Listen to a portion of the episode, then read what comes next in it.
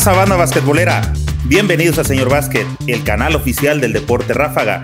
Si aún no te has suscrito, este es el momento de hacerlo para que siempre disfrutes del mejor contenido. Nuevamente estamos en otro episodio del podcast Basquetbolero Tiempo Fuera, el podcast que nació con la idea de charlar de básquetbol en estos tiempos de pandemia. Vamos a conversar con una leyenda que se llama José Luis el Satanás Arroyos. ¿Cómo estás, amigo? Buenas noches, Eric. Bien, aquí este, acudiendo a tu llamado y esta invitación, agradecerte de antemano que todavía estemos en el recuerdo de ustedes.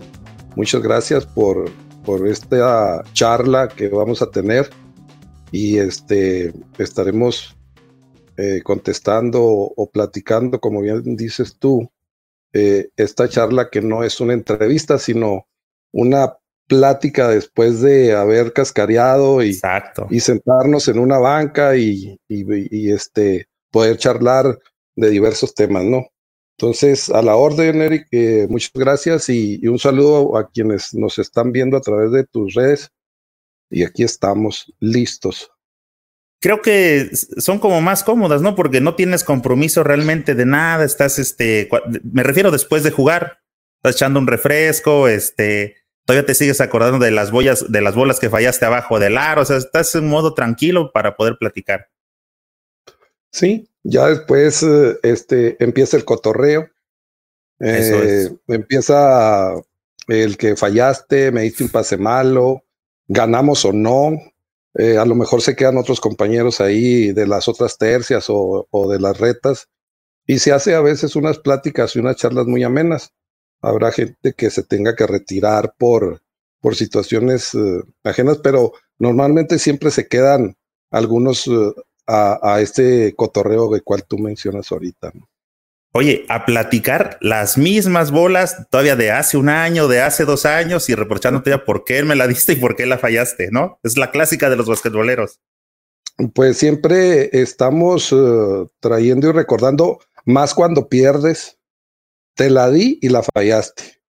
Entonces siempre se recuerdan ese tipo de cosas y no falta el otro que dice, oye, pero me la diste y la metí. Eh, y ganamos. Y este, aquellos no los, no los sacaban. Ya tenían mucho tiempo en la reta y no los sacaban. Entonces, sí se vienen todo ese tipo de, de, preguntas y, y, empieza el cotorreo ameno. Eh, hay veces que se extiende, hay veces que de repente ya se pasó una hora ahí en la charla. Y hay veces que, pues a veces las charlas son cortas, te digo, por necesidades propias de, de, la gente, pero normalmente después de una cáscara, los domingos o los fines de semana, este, se queda la gente a, platicar un rato. Eso es lo que he vivido yo, ¿ah? no sé eh, ahora las nuevas generaciones eh, cómo se entretengan.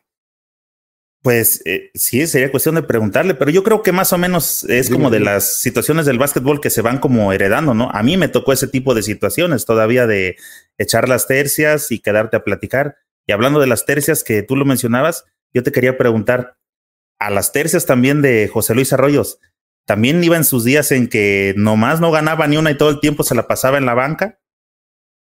Eh, es que es muy, eh, es muy complicado eso de de lo de las tercias y las, uh, las retas, porque cuando yo venía a mi casa, aquí es donde estoy hoy, es tu casa, uh, normalmente yo venía de vacaciones, pero mis amigos siempre sabían que estaba aquí y venían con esa intención. Vamos a jugar unas retas cuando vienes de estar concentrado seis, siete meses después de haber terminado un torneo internacional, lo que menos quieres es jugar básquetbol. Y yo les decía, invítenme a jugar billar, no sé, otro, otro deporte. No, y si es que queremos aprovecharte para jugar básquet contigo. Entonces todavía venir a, a, mi casa y pues mis amigos se juntan y ni modo de decirles que no, porque somos eh, amigos desde primaria, unos desde secundaria, prepa, y, estaban esperando el momento para poder ir al gimnasio o a la canchita a echarnos la cáscara. Y luego hay algo muy curioso, Eric. Todos te quieren ganar. Nunca este, te juegan despacio. no, o sea, ellos, oye, le quité el balón a José Luis Arroyos y este, le puse una pantalla y uno, pues juega uno más relajado porque uno sabe que pues ellos no tienen la malicia ni siquiera de, de a lo mejor de un golpe que uno les pueda dar. Entonces, sí es complicado porque de repente quieres eh, eh, relajarte, pero ellos andan enfierados, ¿verdad? Queriéndote quitar el balón. Ellos quieren demostrar, que no importa que yo haya sido seleccionado nacional, eh, en algún momento le robé un balón a José Luis Arroyos. Ese es toda la, todo lo que se hacía aquí en, en, mi municipio. Y, y, se entiende, es como este, ahí viene el, el, campeón, el seleccionado. Quiero que vea que mi nivel no está muy lejos como del de él. Así es. Oye, eh, luego era entrar y decir, tengo un amigo de aquí que ya ahorita está en Ciudad Juárez. Él siempre en cuanto llegaba, lo primero que me hacía, ok, vamos a jugar los refrescos de, de tres puntos. Él siempre tenía en la mente ganarme el refresco de tres puntos. Entonces, eh, este le decía, pues es que ya me debes un buen de refrescos. Entonces decía, hoy doble o nada. Siempre me quería ganar. Y hay veces que yo le daba ventaja, porque pues yo, yo llegaba aquí entrenado. Entonces, eh, eh, vamos a ver quién mete 10 primero. A veces se iba a 7 y luego de repente, pues no aguantan la presión y le volvía a ganar. Entonces, pues ya tenía que traer los chescos para todos. Entonces, todo ese tipo de vivencias son muy padres porque en las retas eso se trae con los amigos y se la pasa uno muy padre. Fíjate que no dudo, eh, José, que alguno de estos eh, contrincantes, amigos tuyos, pero contrincantes en las tercias, hasta la vez les, le platique por ahí en, en, alguna anécdota, en alguna de bohemia, a su hijo o a sus compañeros que les diga, una vez estábamos jugando tercias con este, con José Luis y gracias a mí no perdió este, esto y esto, ¿no? O sea, que traiga la capa de héroe todavía. Sí, es, e, es, cierto, siempre sucede así. Uh, acá en donde yo vivo, pues es una comunidad chica y, y, siempre hay ese tipo de reuniones donde las familias se conocen y todo ese tipo de cosas. Y siempre sale eso. Platícales, platícales cuando te gané, platícales cuando te gané. Pues me ganaste una vez, o sea, hace mucho tiempo, ya ni me acuerdo, pero no, es que diles cómo te gané, o sea, a ah. ellos no se les olvida claro. esa situación. Y uno, pues, eh, tienes tantos amigos, tantos conocidos, que yo no sé si en realidad este, me haya ganado, o no sé en qué tiempo pasó, que yo no me acuerdo, pero a ellos no se les olvida si te robaron un balón, o si una vez te sacaron junto con tus otros compañeros y luego cuando te sacan son muy carrillas y el seleccionado, mira, sentado no puede entrar porque no lo dejamos entrar. Entonces todo ese tipo de anécdotas se ven muy padre con los amigos que, que te invitan a jugar las retas en, ah, en, en, las canchitas o en los gimnasios cuando, cuando los hay. Oye, ya no lleguemos a platicar de que alguna vez alguien te haya dado un tapón, ¿no? Uh, no, olvídate. No, no se le olvida nunca. Por eso te digo que yo tenía que aplicarme, porque si era muy complicado que alguien me quitara un balón o que me hiciera un tapón. No, pues no me la acabo en, en dos años o tres todo el ganado, todo el esfuerzo y, el orgullo ganado en panamericanos y en centroamericanos para venirlo a perder en la cancha de la colonia, ¿no? Sí, para venir a perderlo con, con los amigos de, primaria, de secundaria, porque ellos eh, eh, son muy competitivos cuando juegan conmigo. Les digo, ¿por qué cuando juegan conmigo todas las echan? Y cuando están jugando con los, otros, no. No, es, es que a ti hay que, hay que ganarte, hay que ganarte. No, pues entonces ya ahí era donde yo me tenía que aplicar porque sí era muy este, complicado estarlos eh, escuchando y ya sabes, con que pase una vez, ya no te la acabas en, en el resto de las vacaciones y si regresas en otras vacaciones no se les olvida y seguimos en lo mismo, en lo mismo, en lo mismo. Entonces sí tenía que aplicarme yo. O sea, ahorita que comentabas eh, esos amigos de la primaria y de la secundaria, ¿en qué momento tú tienes contacto con el básquet? ¿Viene de familia? Este, ¿Era la cancha más cercana? ¿En qué momento te empiezas a enrolar con, con el básquetbol? Yo me empiezo a enrolar con el básquetbol en cuarto año de primaria.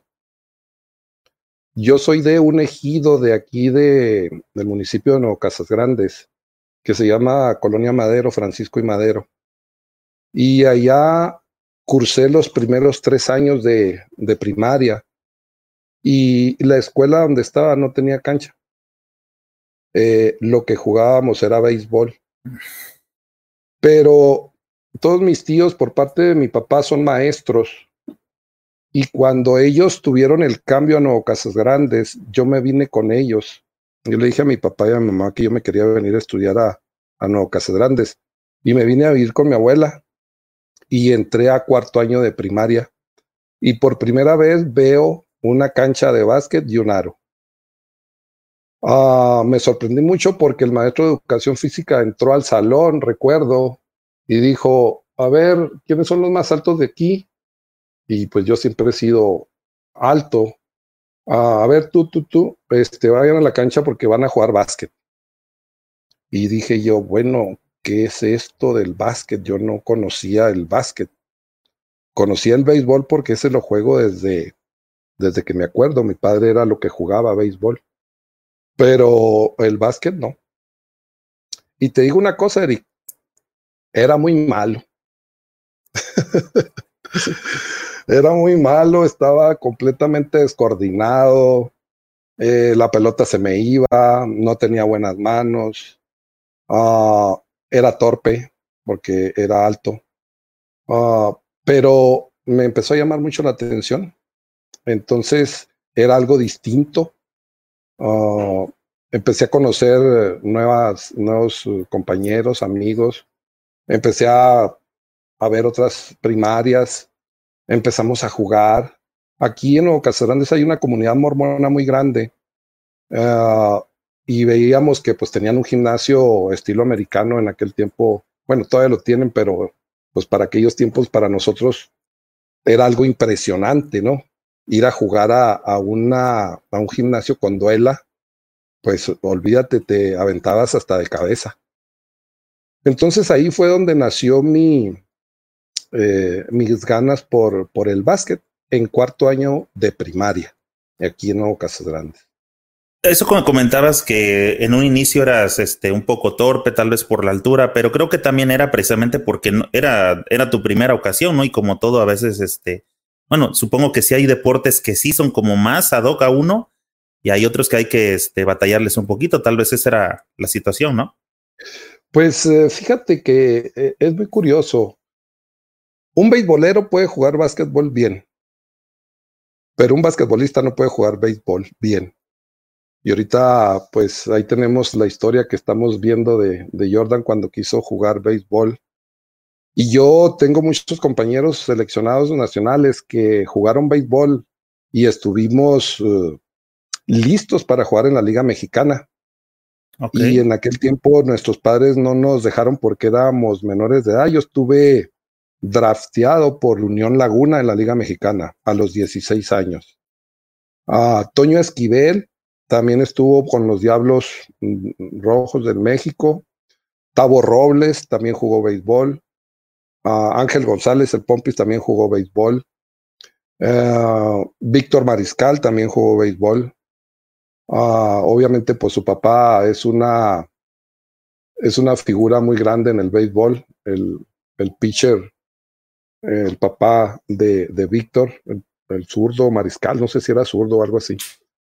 Pero qué curioso porque le pasó lo que a Eduardo Nájera su papá, un gran beisbolero, y, él quería que jugara béisbol y no se le dio. Eh, el, el, papá de los Mariscal, que son muchos, también querían que jugara béisbol y nadie jugó béisbol, todos jugaron básquet. Entonces se dan ese tipo de cosas. Y cuando yo empiezo a jugar básquet, pues no, no le entendía. Uh, te digo, no, no era coordinado, tal vez como dices tú, porque era la primera vez que lo veía. Pero te voy a decir algo. que muy pocos saben. Toda la primaria sí estaba en el equipo, fuimos campeones de hecho, pero no era un jugador que yo dijera, ay, es que este chavillo hay que defenderlo, hay que, no, no, no.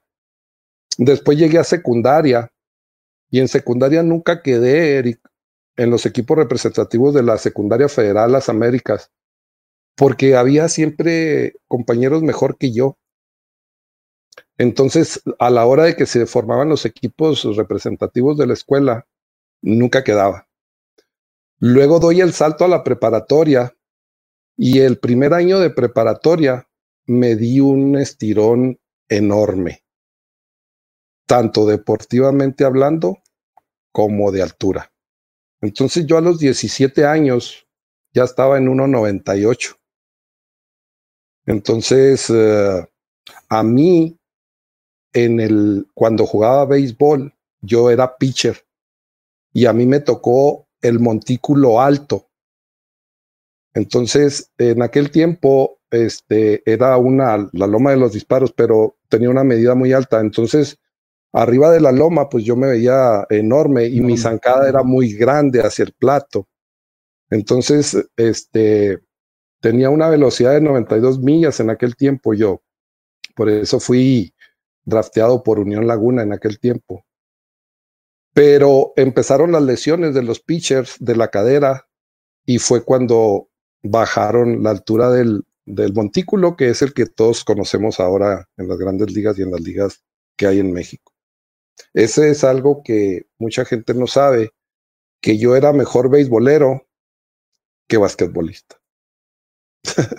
Pues mira, yo estoy, este, te dejé hablar súper a gusto porque yo estoy súper a gusto, estoy imaginando esa situación, o sea, cómo llega a ser eh, la vida de caprichosa en ocasiones, ¿verdad? Que puedes estar a punto de estar en algún lugar y de pronto, no sé, vamos a platicar cuál fue la razón, pero cambia totalmente y das un giro para convertirte en un, en un referente del básquetbol mexicano. Y, y, y, comentabas sobre otros basquetboleros que dices, wow, o sea, no fuiste tú, era una, una camadita importante que después este, sus nombres fueron también importantes en el baloncesto mexicano y pudieron haber pasado, pues ahora sí que quién sabe si desapercibidos o con el mismo, la misma fortuna dentro del béisbol. Fíjate que es, es correcto. Nosotros, uh, cuando yo salgo de la prepa, yo seguía jugando béis y básquet. Pero cuando salgo de la prepa me voy al Tecnológico de Ciudad Juárez a jugar con las liebres del Tecnológico Regional. Y ahí me encuentro con, pues con un gran entrenador que es el Mundo El Manotas Márquez y el profe Neri Santos de aquellas selecciones que tuvo México muy renombradas. Y un día me dicen, a ver José Luis, venga, siéntese aquí, porque tiene que tomar una decisión muy importante en su vida.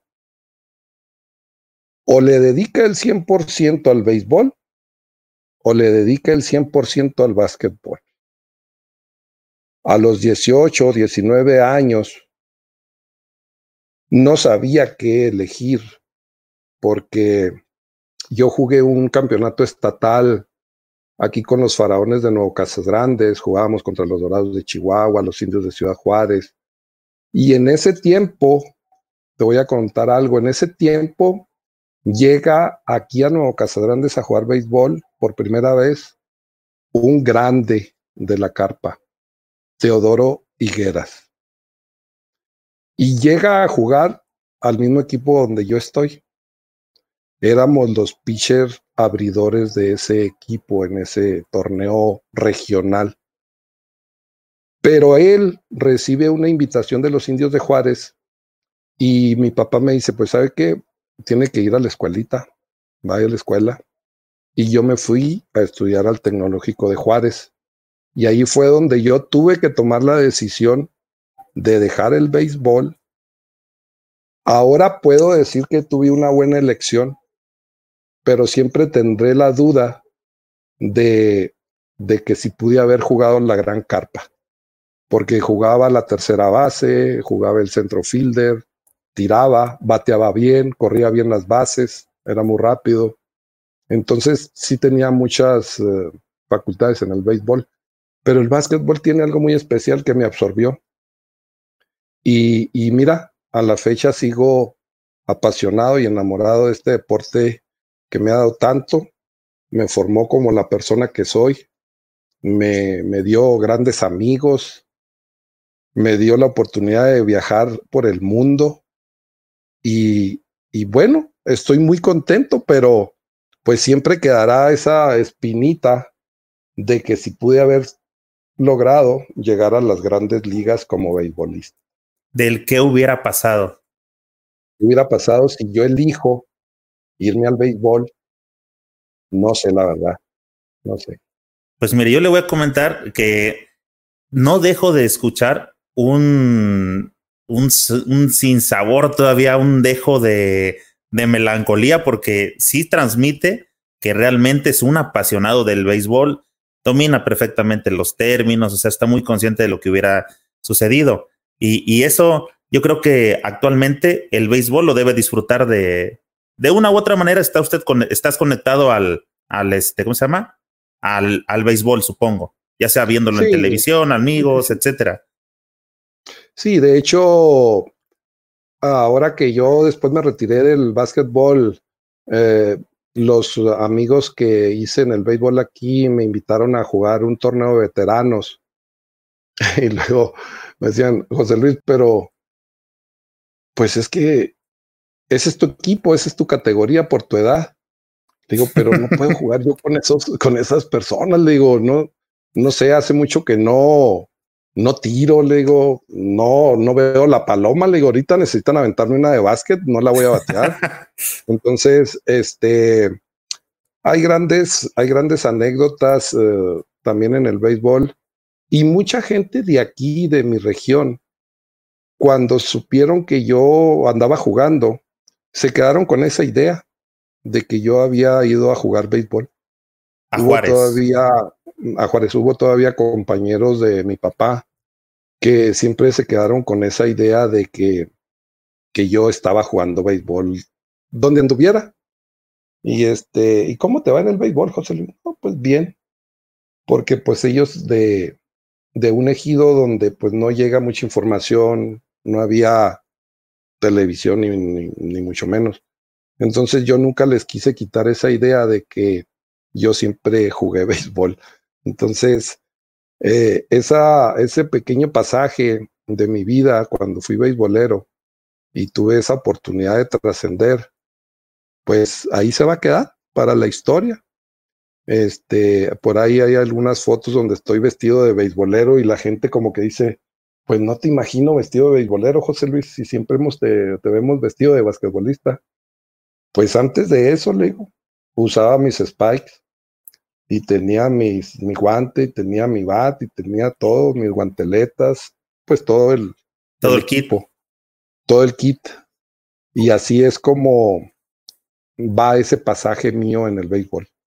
José Luis, pues, mira, yo te agradezco mucho. Te digo, yo leí acerca de ti y, y créeme, yo creo que tú, bueno, tú mejor que nadie lo sabes, este pasaje, al menos en lo que yo leí de ti, siempre leo antes de, de, poder establecer una conversión con los invitados. No había nada acerca de tu historia beisbolera, ¿eh? alguna foto, no había nada. Y qué bueno que te animes por acá a compartirlo con este, con la gente. Hace rato comentabas que cuando iniciaste, perdón, te diste un, un estirón posteriormente, pero también comentabas uh -huh. que cuando empezaste en la primaria ya eras alto. Ahorita que más o menos tienes una idea ¿Recuerdas como en, en qué estatura debiste andar en la primaria? Híjole. Digo, ahorita que ya identificas, no, pues ese mide como unos 70 o... Sí, siempre fui muy alto. Yo, este, eh, mi madre, que en paz descanse, le preguntaban que si, pues aquí para mucha gente soy Pepe. Y a mi mamá le preguntaban que si, que si, que si cómo era Pepe de chiquito. Y mi madre decía, es que Pepe nunca fue chiquito. Este, siempre fue muy grande. Ya nació así. Entonces, pues, ya nació así, muy grande. Entonces, eh, no, no recuerdo exactamente cuánto pude haber medido en sexto año, pero lo que sí puedo decirte que es que en primero de preparatoria ya medía 1.98. Ya, ya era, ya ahí me quedé, ya, me quedé, esa, esa fue mi estatura. Pero sí, para primaria sí era un, un niño alto. Por ahí te voy a mandar una foto donde, donde la tengo. Oye, y cuando empezaste, a eh, comentabas que el entrenador dijo, a ver, tú y tú los más altos, vénganse. Supongo que luego, luego te dieron la bienvenida y te mandaron allá a la tabla. Como siempre, mis compañeros, ahorita vi que se conectó mi amigo el Palmita. Ah, pues eh, en aquellos tiempos el grande era quien pues estaba en los fregazos, era quien estaba jugando el poste, era quien bajaba el rebote nada más y, y ya, no había mucha exposición para él. Pero cuando llego al tecnológico de Ciudad Juárez, el entrenador me dijo, ¿usted qué posición juega, José Luis? Y yo le dije, soy dos. No, dijo, usted no puede ser dos con esa estatura. ¿Cómo no? Le digo. No, y si usted va a jugar de cinco. No, le dije, yo no. Yo no le entro a los fregazos como mi amigo el Palmita. este, yo, a mí me gusta jugar de, de, frente al aro y pues usted dígame qué tengo que hacer, le digo, porque yo no creo que no, no va por ahí. Pues dice, pues es que tienes que tener eh, mucha conducción de balón, bote, eh, tienes que tirar, pues tienes que aprender a votar con la izquierda. Pues hagan de cuenta que le dije yo que hacía un compromiso con él para poder el día de mañana quedarme con, con ese espacio y no poder jugar de cinco. Pero fue muy curioso porque el profe Edmundo con un cinto me amarraba la mano derecha para que aprendiera a votar con la izquierda. Entonces, eh, pues llegó un momento en que tanto entrené que casi me hizo zurdo. Entonces, con, con, esa, con ese antecedente, pues eh, yo tenía mucha ventaja sobre mis contrincantes porque pues era un jugador que al final vine jugando hasta de uno entonces, en aquel tiempo no había muchos unos de mi tamaño. De la estatura. No había. Entonces tenía mucha ventaja sobre de ellos. Oye, y, ese, esas este, tácticas de enseñanza antiguas, ¿no? De, a ver, tráigame un cinturón porque lo vamos a enseñar a votar con la izquierda. Sí. Es que inconscientemente uno, cuando eres súper derecho, pues nomás tienes la mano derecha. Y en aquel tiempo, pues Claro está que no había lo que hoy hay para los niños y jóvenes, academias, escuelas, todo lo que hay ahora. Antes te enseñaban lo que ellos enseñaron como jugadores, lo que les enseñaron. Y ahora, este, él así, todo lo recuerdo todavía, así por la línea lateral, vaya votando con la izquierda y mientras el equipo entrenaba, yo votaba con la izquierda. ¿Quiere ser eh, dos? ¿Quiere ser uno? Ándele pues tiene que conducir el balón como los eh, chaparritos. Pues eh, me gustó tanto eso que, que logré en mi primer año ganar un torneo prenacional de intertecnológicos en los mochis y luego nos fuimos a un nacional a Puebla con el TEC y también lo ganamos. Entonces, este, muy contento porque cuando yo me voy de Casas Grandes a Ciudad Juárez, pues eh, llegar a la frontera más complicada de México, o la más bonita para algunos, estaba muy complicado para mí porque yo iba, uh, pues, con, las, con los ojos cerrados, ¿verdad? Tenía miedo cruzar las calles. Estaba acostumbrado a toda mi infancia andar arriba de los caballos y de repente ver camionetas y carros y trocas y coches, para mí era, fue un cambio muy, muy difícil. Pero sabes que en el camino me encontré una generación de amigos que hoy todavía nos juntamos y, estamos en contacto, que no sabes la ayuda que me dieron cuando yo llegué a Ciudad Juárez.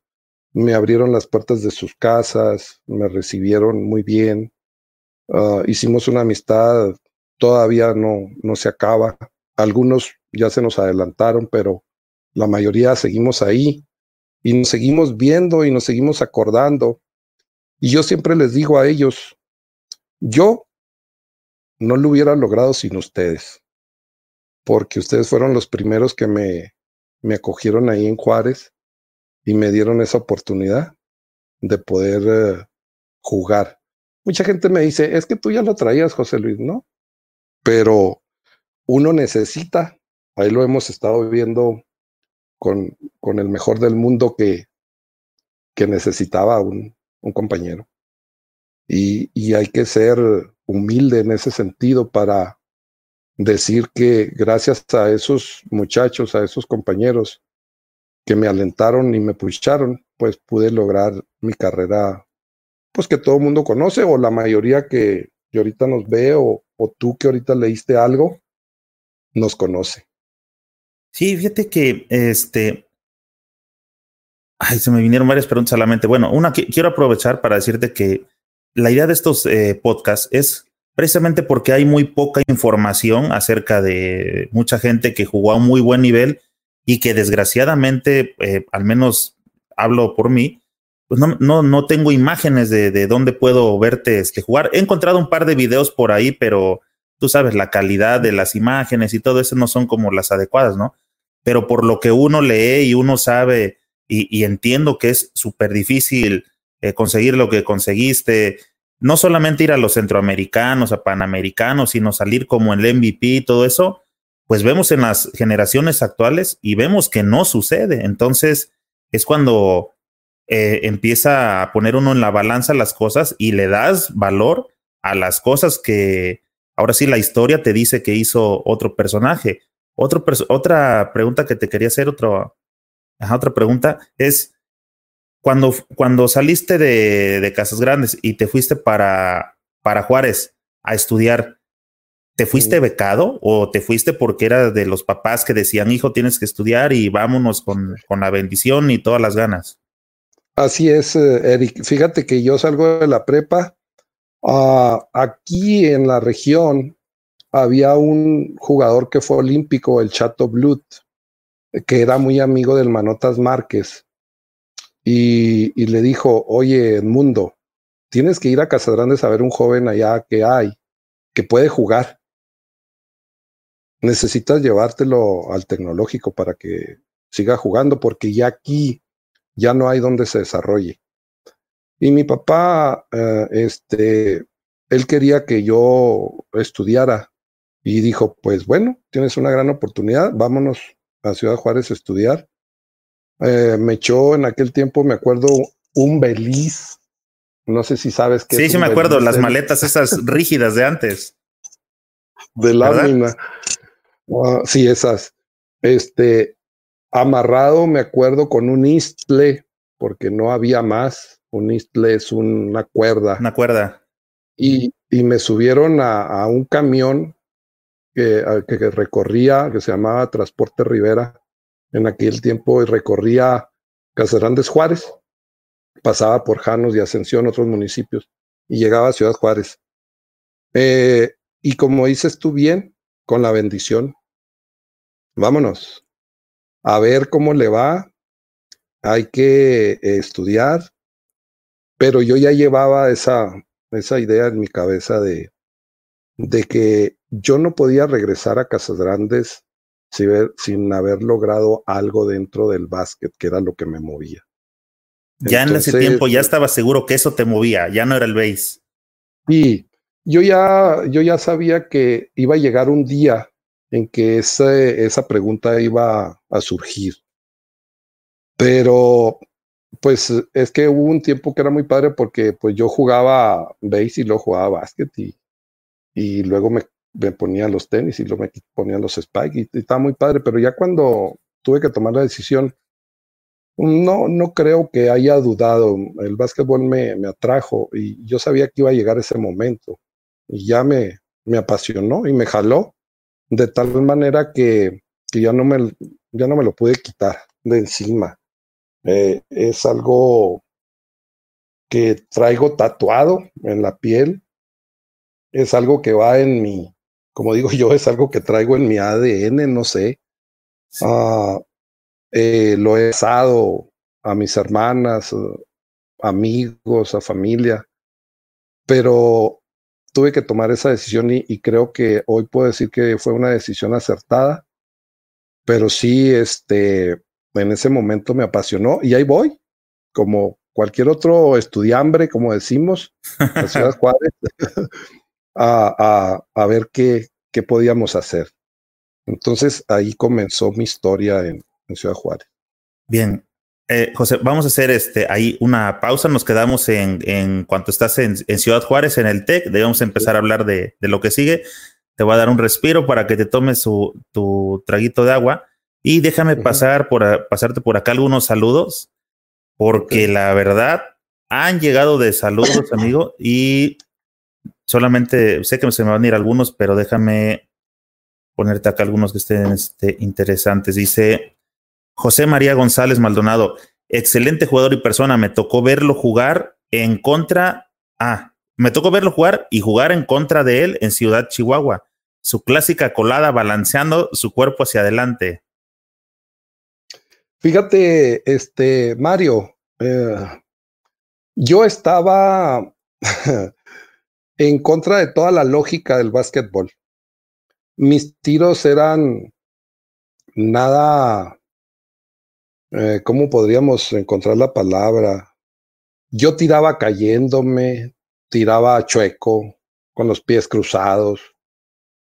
Pero como decía un entrenador, la puntería era la que contaba. Entonces mi técnica no era muy ortodoxa, ortodoxa. pero sí daba resultado. Entonces, ese, ese comentario que hace Mario es, uh, obviamente yo más adelante perfeccionalicé ese tiro en donde yo ganaba mucho espacio cuando me iba hacia enfrente. Y como tenía un brinco razonable, pues siempre no, no me alcanzaban porque yo ya estaba casi pegado al aro.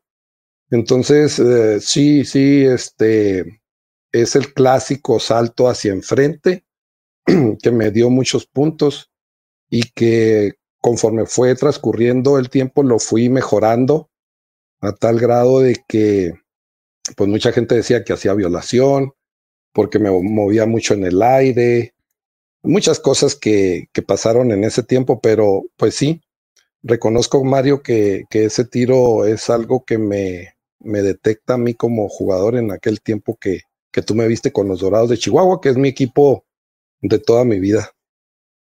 Dice Pues qué padre que hagan ese tipo de entrevistas a gente tan especial para el básquetbol en México. Leyenda el Satanás. Sí, muchas gracias. Gracias por los comentarios. Uno siempre debe de ser agradecido con la gente porque ellos son los que te pusieron ahí donde estás. Uh, recuerdo yo, a mí me tocó la época muy buena de los Dorados de Chihuahua Uh, si íbamos a San Luis Potosí, llenábamos. Si íbamos a Colima, llenábamos. Uh, si íbamos al, a un clásico contra la UDG, llenábamos. Entonces, eh, era muy importante que la gente se dé cuenta que uno está ahí por, por ellos. Porque yo decía, yo no pago un boleto por ir a ver a José Luis Arroyos. ¿Qué le veo? Entonces me decían muchos compañeros, amigos aficionados, oye José Luis, es que nosotros estamos esperando la hora del juego porque en el que veo no hay lugares. O sea, y se llenaban los, los gimnasios. Entonces yo estoy muy agradecido con esa gente por, por esa oportunidad que me dieron de ponerme en donde, donde ellos me vieron jugar y muy agradecidos por todo, todo lo que me aplaudieron, lo que me gritaron. Hay muchas anécdotas uh, buenas y otras malas. Me recuerdo allá en San Martín Tenmelucan, en una liga mexicana. En el Estado de México. Había un aficionado, sí, había un aficionado que cada vez que íbamos a jugar allá colgaba un diablo eh, de la canasta y lo horcaba aquí y me ponía una cartulita y le ponía ahí un, un letrero que decía Satanás, ta, ta, ta, ta, ta. Y luego me decían, me decían, mis, me decían mis compañeros, mira, ya llegó tu aficionado número uno. Tu fan confundido. sí, yo lo, yo lo, lo veía y, y, él, él un día fue al vestidor y me dijo, me dicen los muchachos, oye José Luis, eh, ahí viene el señor que, que todo, cada vez que agarras el balón te orca.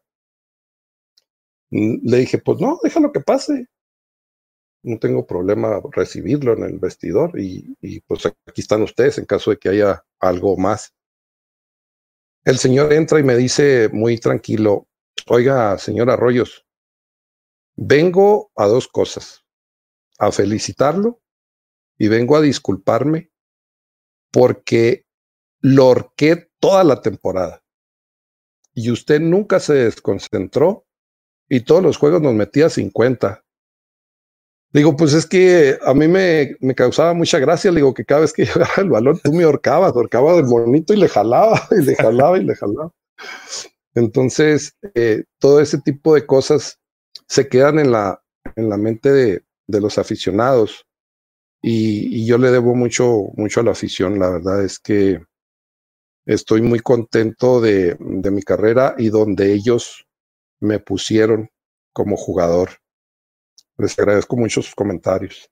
Oye, José, y ahorita que comentabas de, de, que te colgaban un diablo y te gritaban del Satanás, ¿de dónde viene el apodo del Satanás? Y esa es la pregunta que siempre, la de las mil respuestas, ¿verdad? Uh, cuando yo llegué a los Dorados de Chihuahua, eh, el profesor Pedro Barba, que era en aquel tiempo el gerente general de los Dorados, me invita a jugar con los Dorados de Chihuahua.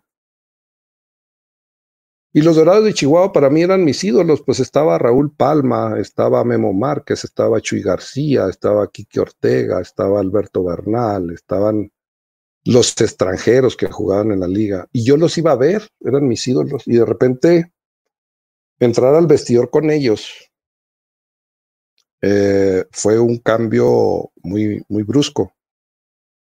Entonces entro al vestidor y lo primero que me encuentro es a Kiki Ortega, un tipo de dos, cuatro, dos y cacho. Y dije, ay, ¿cómo están altos estos todos? Entonces lo primero que hago yo es eh, presentarme con el entrenador, un entrenador que era americano. Y el, el gerente le dice, oye, mira, él va a ser tu refuerzo para esta temporada.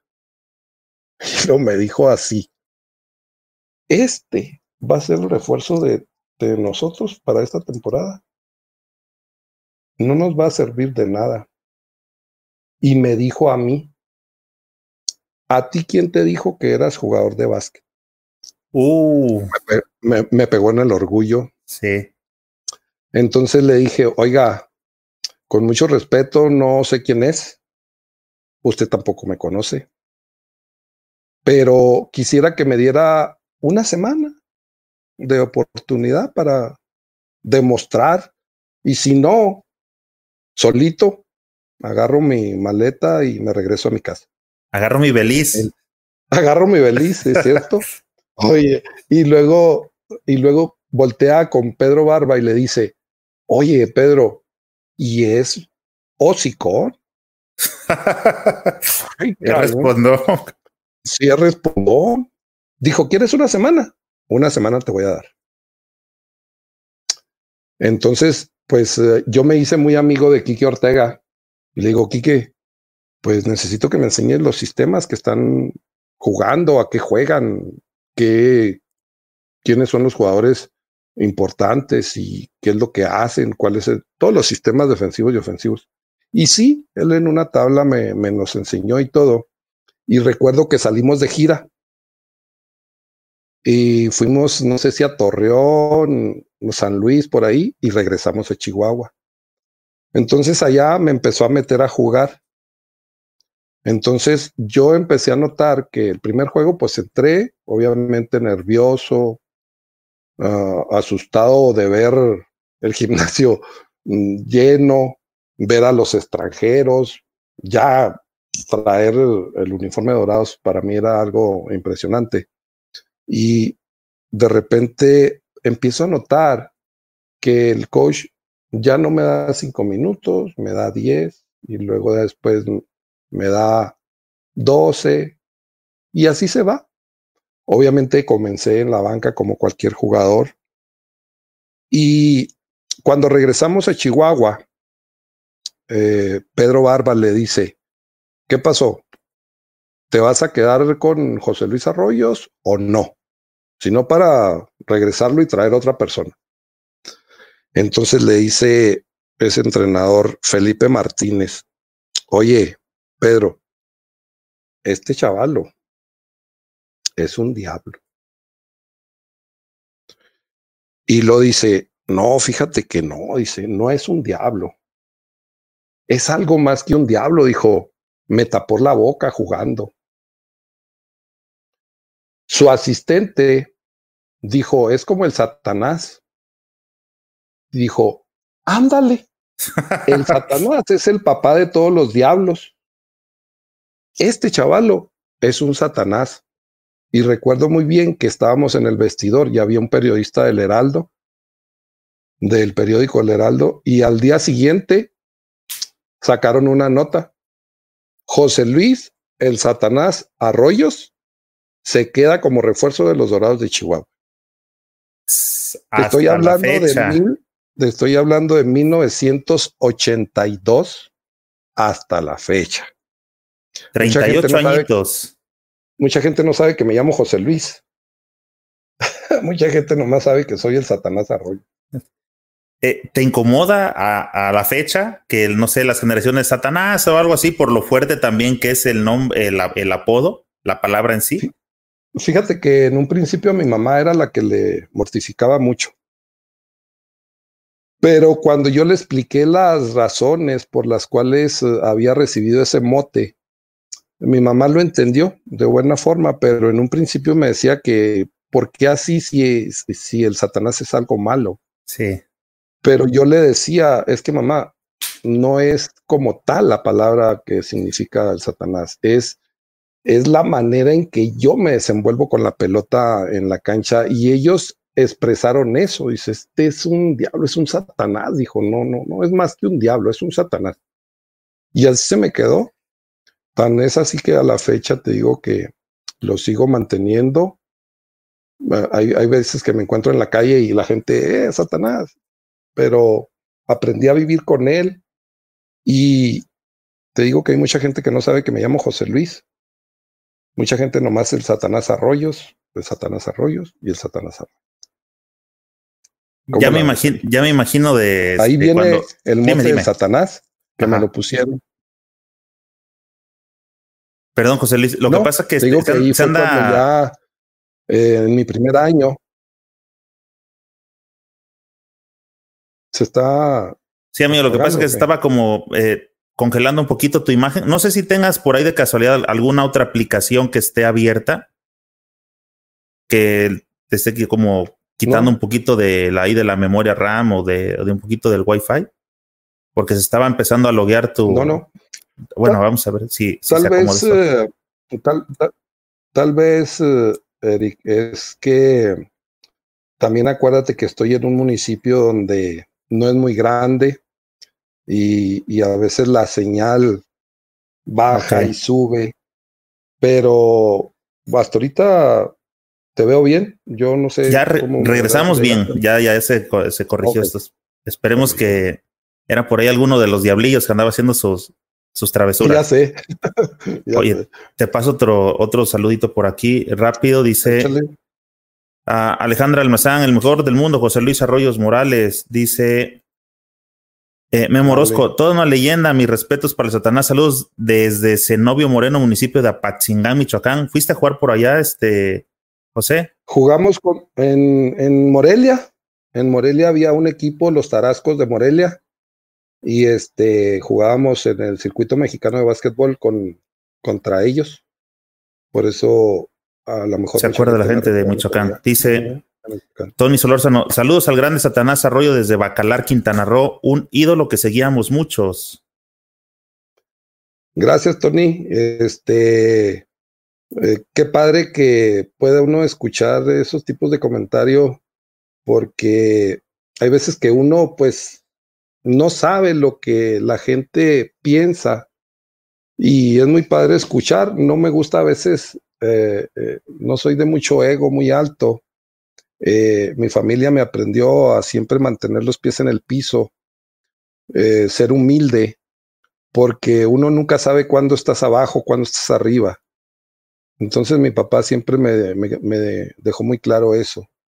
Entonces, el escuchar este tipo de comentarios, pues claro que es muy padre, ¿verdad? Porque después de tanto tiempo te digo que lo sigan recordando a uno. Y algo que yo siempre he peleado es este tipo de cosas, que te lo hagan en vida.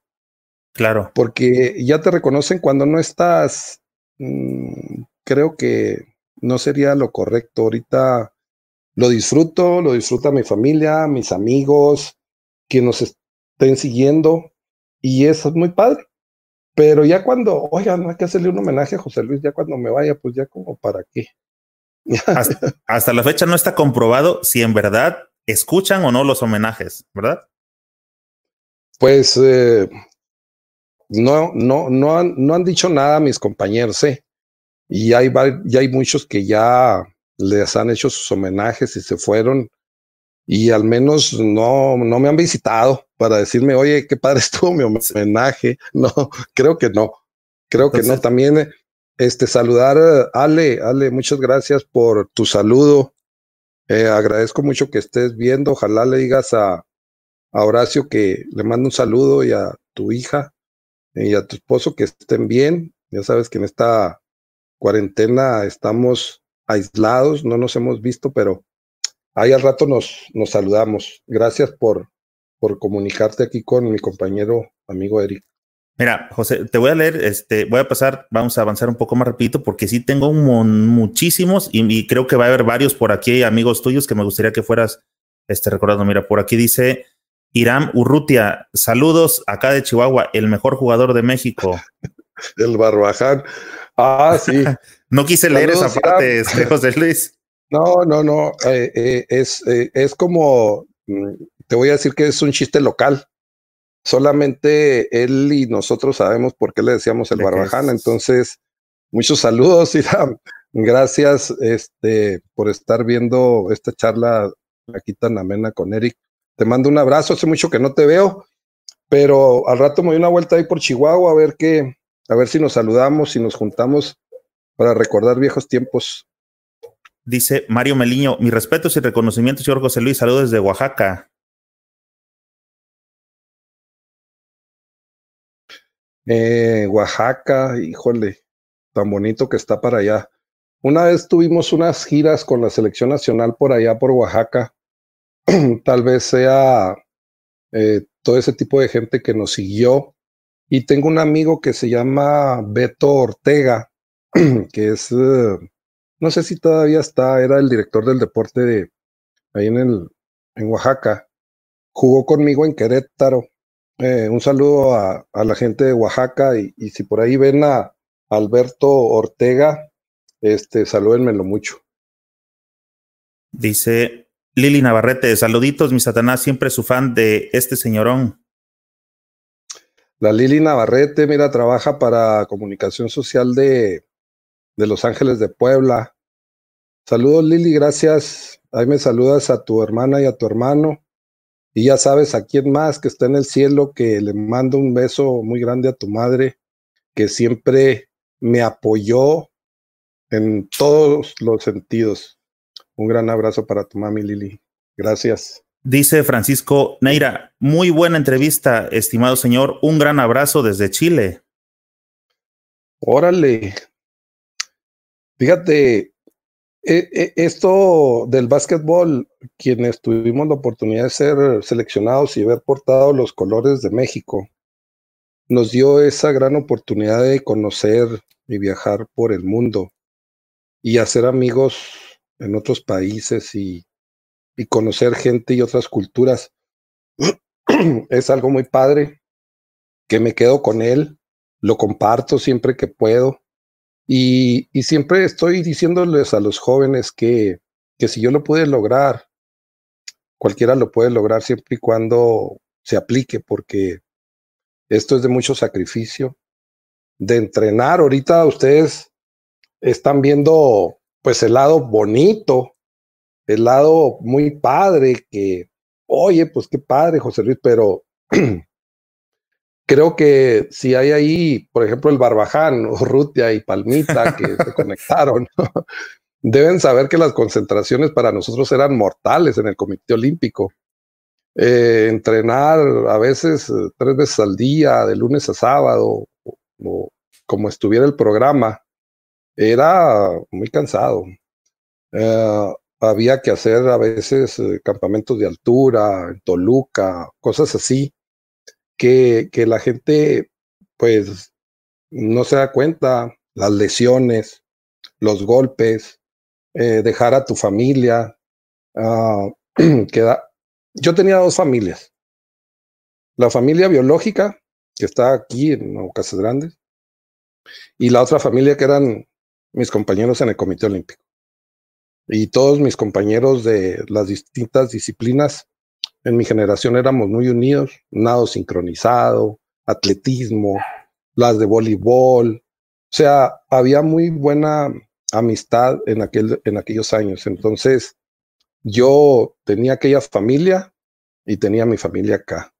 Entonces, es muy padre recordar esos, esos tiempos. Dice Reinaldo Basilio, saludos José Luis del Brody, un abrazo desde San Luis Potosí. El Brody, sí. Eh, pues íbamos a jugar contra los Santos de San Luis.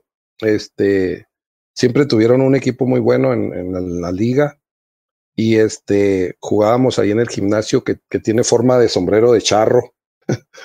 y, la gente es brava ahí en San Luis, es brava, recuerdo que, es brava y, todo el, juego están apoyando a su equipo, pero también tengo grandes amigos ahí en San Luis Potosí.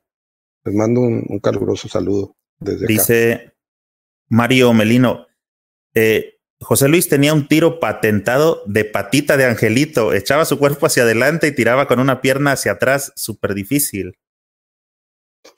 Sí, esa es la que comentaba ahorita, Mario, que yo con el tiempo fui mejorando ese tiro.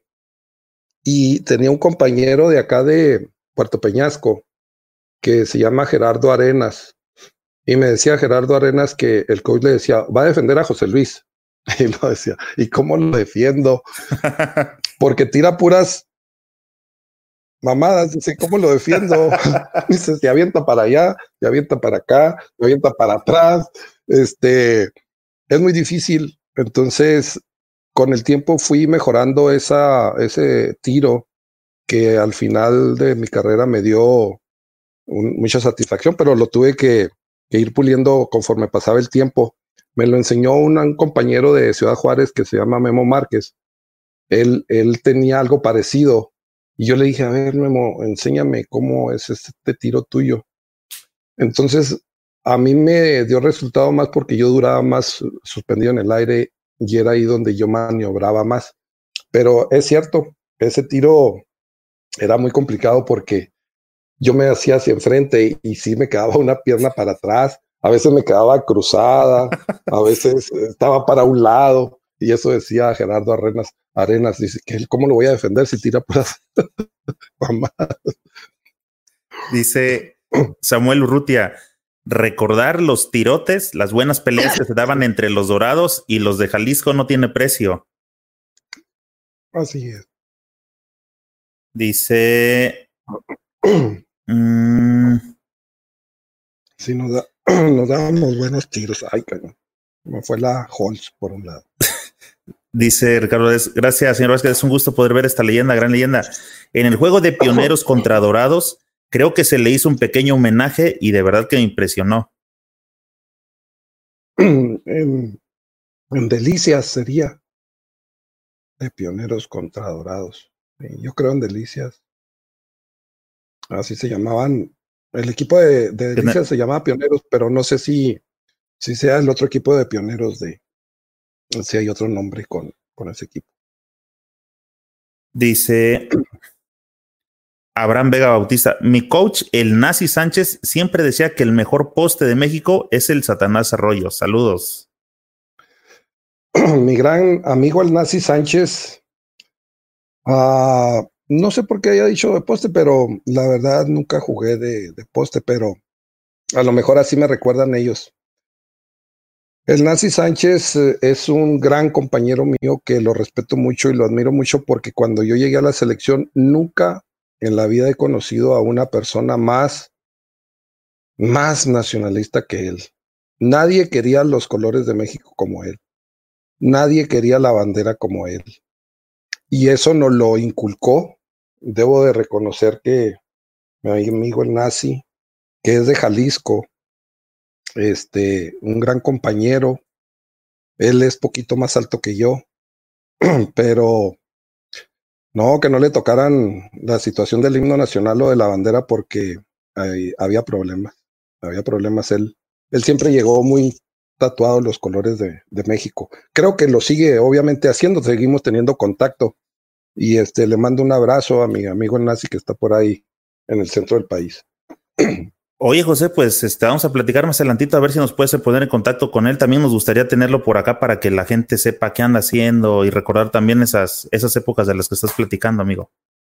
Sí, claro que sí. Ahorita ahí te paso el contacto y, y ahí lo contactas tú. Y este, sí, él, él tiene también una gran trayectoria. Duró con nosotros también en la selección, pero era súper, súper, súper mexicano Dice. Sí, no, no andaba con chiste. No, no, no, está bien. Jesús Aragón, un gran ídolo y fui grandes momentos de aprendizaje con él en Ciudad Juárez. Gracias, José Luis. Air Jordan, mexicano. sí. Gracias, coach. Eh, un saludo. Eh, es un gran amigo de Parral. Él comentó una vez, José Luis, yo juego básquetbol por ti. Híjole, qué gran responsabilidad, pero le agradezco mucho. Es, es un gran amigo, es un gran entrenador. Eh, tiene una buena trayectoria en Estados Unidos y aquí en México. Y le mando un abrazo, coach. Espero pues que nos veamos pronto. No alcancé a leer todos los mensajes porque la verdad son bastantes y no vamos a acabar. Y nos quedan, pero les voy a dar continuidad. Por favor, síganme escribiendo y las preguntas, ayúdenme este, de acuerdo al tema que vayamos platicando para tratar de llevar aquí eh, la plática con José Luis, nos quedamos en que llegó en su etapa a Ciudad Juárez y fue cuando lo empiezan a, más bien lo, lo ofrecen o llega a prueba a Dorados de Chihuahua, se gana el mote del Satanás y hasta ahí nos quedamos. Y empieza, según leí este José Luis, una época que fueron cuatro o cinco campeonatos de este con Dorados de Chihuahua. Cinco. Cinco campeonatos seguidos nacionales con los Dorados de Chihuahua. Eh, fue una época muy bonita para el básquetbol chihuahuense. Y este íbamos por el récord de los Dorados viejos de ganar seis y perdimos el sexto en, Ciudad Juárez contra el equipo de Puebla. Nos ganó y nos ganaron bien. La verdad es que nos ganaron bien y, y ahí nos quedamos en, en cinco campeonatos nacionales seguidos pues para nosotros o para mí es una gran hazaña porque pues no se ha vuelto a repetir, no sé cuánto dure otra vez ahí eso, pero fueron 83, 84, 85, 86 y 87. ¿Contra quién jugaban esas finales? ¿Eran siempre también contra Jalisco o fueron cambiando sus rivales? Pues fíjate, quien más finales jugó contra nosotros fue Baja California. Baja California, eh, una vez eh, en las semifinales se nos pegaba el distrito, um, pero Baja California jugó creo que dos o, dos o tres finales con nosotros. Y luego vino Puebla y nos ganó este, pero eh, Sonora también estaba siempre ahí punteando, pero con quien nos dábamos muy buenos uh, tiros era con, contra Baja California tenían buenos jugadores y buen equipo y buenos amigos que, que están ahí en, en baja. Oye, José, ¿por qué siempre el norte, llámese Baja, Sonora, Chihuahua, siempre han sido como los top, eh, los, estados que mayor aportan jugadores a selección? ¿Qué hay allá? ¿Es este las bases? ¿Es que siempre ha habido básquetbol profesional? Este, ¿A qué se debe, este, José? ¿A qué, crees? Mira, mm, talento hay en todo el país. Pero nosotros tenemos una ventaja que siempre hemos estado pegado aquí a Estados Unidos. Y no sé si nuestra raza, por, por la historia, eh, las combinaciones de los estados de acá del norte, pues eh, sí, la, la, población es, es alta. Entonces, eh, en aquel tiempo que se jugaba un básquetbol diferente al de ahora, pues había mucha ventaja para los estados del norte, que pues eran, ah, como dices tú, Baja, Sonora, Chihuahua, Coahuila, Nuevo León, Tamaulipas.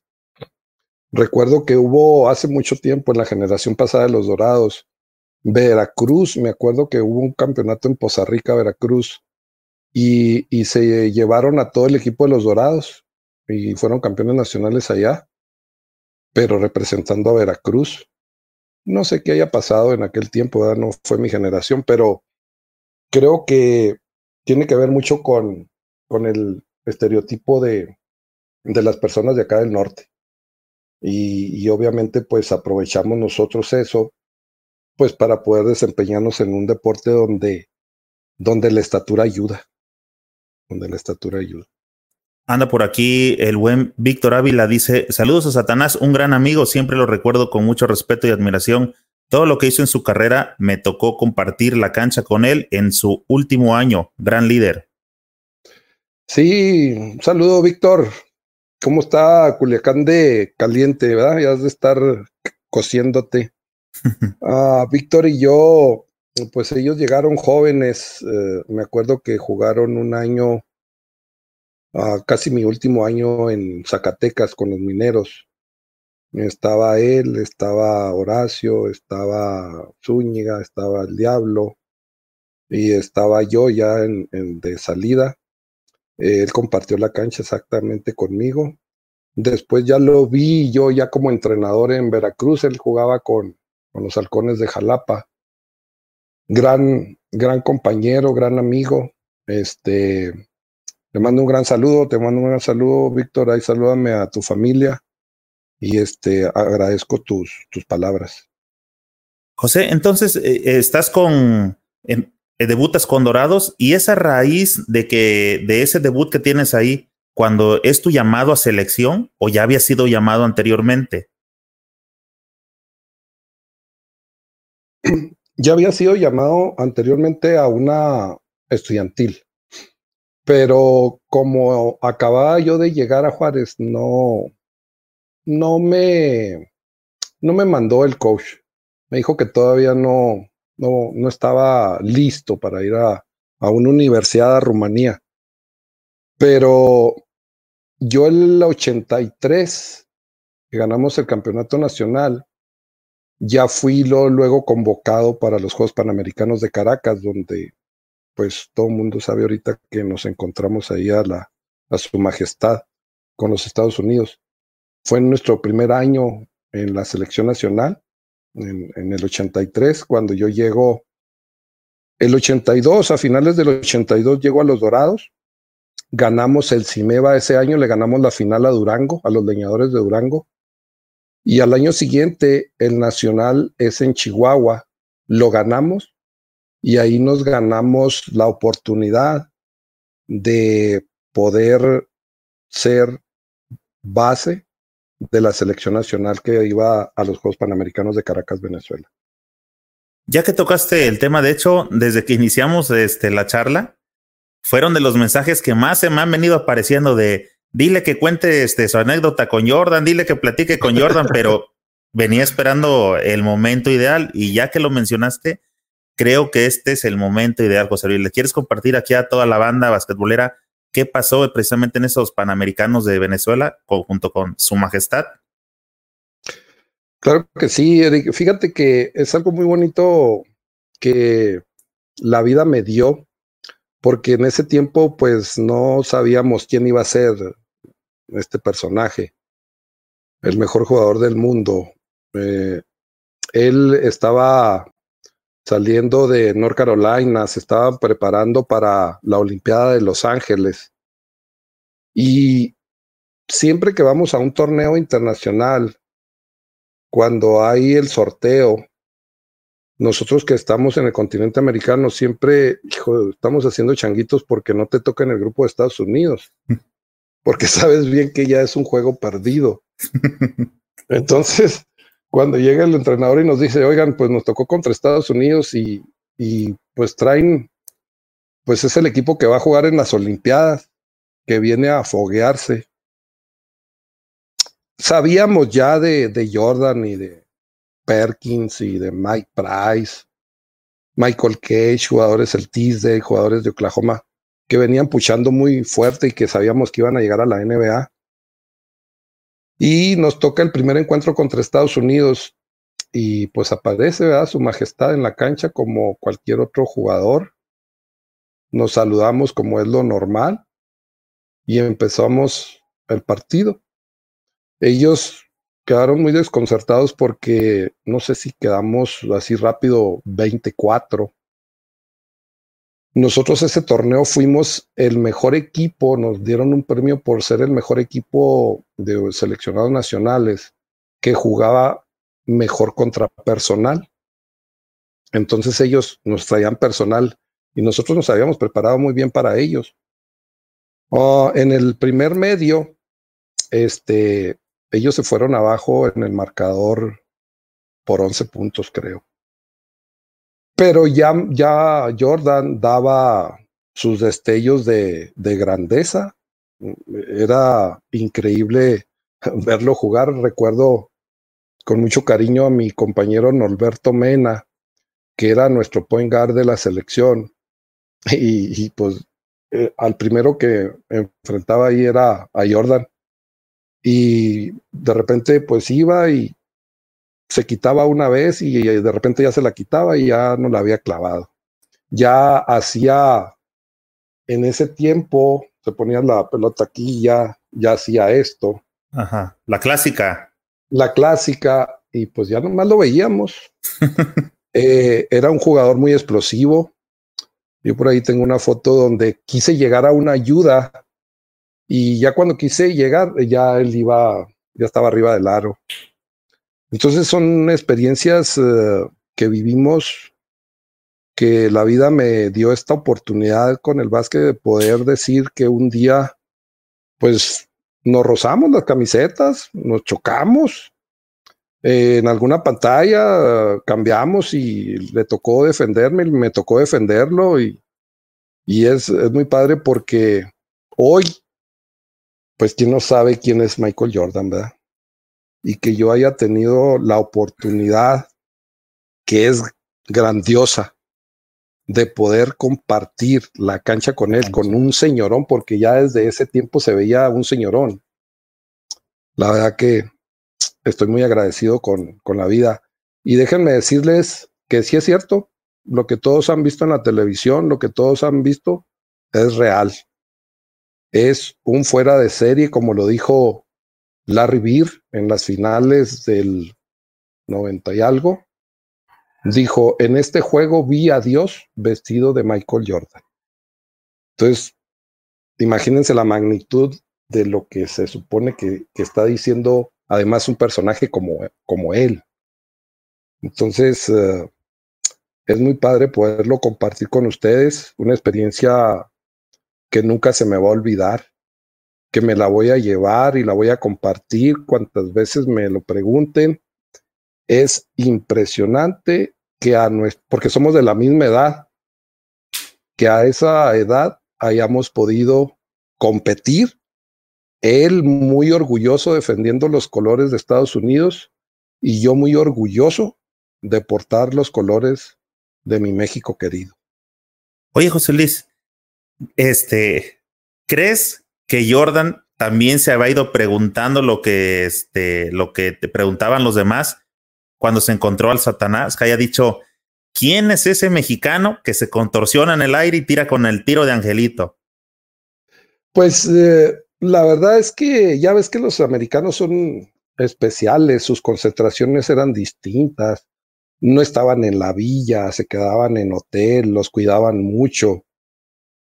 No sé qué haya pasado por su mente, porque después eh, tuvimos la oportunidad, y creo que ya estaba ahí el Palmita, uh, de ver el Dream Team en el preolímpico de Portland, cuando ya, pues ya era su majestad. Y tuvimos la oportunidad de estar con él en una cena que ofrecía la Nike a, aquellos jugadores que, que tenían patrocinados. Y nosotros ese torneo, no sé, el presidente de la federación logró que la Nike patrocinara a la selección nacional. Y fuimos invitados a esa cena donde estaba Charles Barkley, Pippen, Jordan, a Chris Mueller y otros tantos que había ahí. Por ahí hay una foto de los muchachos donde se tomaron en la mesa de Jordan. Uh, ahí a empujones llegamos a, a, tomarnos una foto con él y le preguntábamos que si, que si se acordaba de nosotros. Y él dijo, no, dijo, no me acuerdo de ustedes, pero sí me acuerdo de él, de Toñito Reyes en aquel tiempo. Entonces, pues ahí queda esa anécdota también con él obviamente pues eh, creo que pues no, no estamos en el mapa de él como, como él está en el de nosotros. Sí, claro. Pero sí, pero sí estoy muy contento de, de poder compartir de que para mí es una gran experiencia haber podido jugar dos partidos contra él y ver compartido un saludo, te digo, ver sudado las playeras y, y cada uno muy orgulloso de representar los colores de su país. De hecho, no tiene mucho, tendrá una semana. Eh, a todos los que están siguiendo este podcast, busquen aquí en el canal. Yo subí un partido que me fui a encontrar y precisamente por eso lo subí porque se me hizo raro, al menos yo nunca había visto ese partido. Y fue, eh, se jugó en Los Ángeles, era un partido de preparación para las Olimpiadas de Los Ángeles 84, 84 y el partido era entre el equipo olímpico contra las estrellas de la NBA. Y ese partido es muy bueno. Pueden, pueden buscarlo aquí en el, en el canal porque en ese, en ese tiempo todavía el equipo que representaba a Estados Unidos en los Olímpicos no eran los profesionales y Jordan venía eh, con los Olímpicos, con los amateurs, ¿verdad? Sí. De colegio. Ah, siempre a cada torneo que se hacía Estados Unidos mandaba un equipo de alguna conferencia, del Big Ten, de, del Este, cosas así. Y, este, hasta que llegó el momento en que pues los equipos uh, internacionales se fueron emparejando y fue cuando decidieron hacer el Dream Team porque pues ya no ganaban, se, se eliminaron. De hecho, nosotros uh, en el Panamericano de Cuba del 92 eh, fue uno de los Panamericanos donde Estados Unidos no estuvo en la final. Eh, la final la jugamos Puerto Rico y México. No estuvo Canadá, no estuvo Brasil, no estuvo Argentina, no estuvo Estados Unidos, eh, no estuvo Venezuela, no estuvo Dominicana. todos los países que en, ese tiempo eran potencias no estuvieron. Nosotros en la semifinal eliminamos a Cuba y Puerto Rico eliminó a Estados Unidos. Uf. Entonces, la final la jugamos Puerto Rico y México, que ese juego sí está ahí en, en las redes, ahí lo pueden encontrar esa final.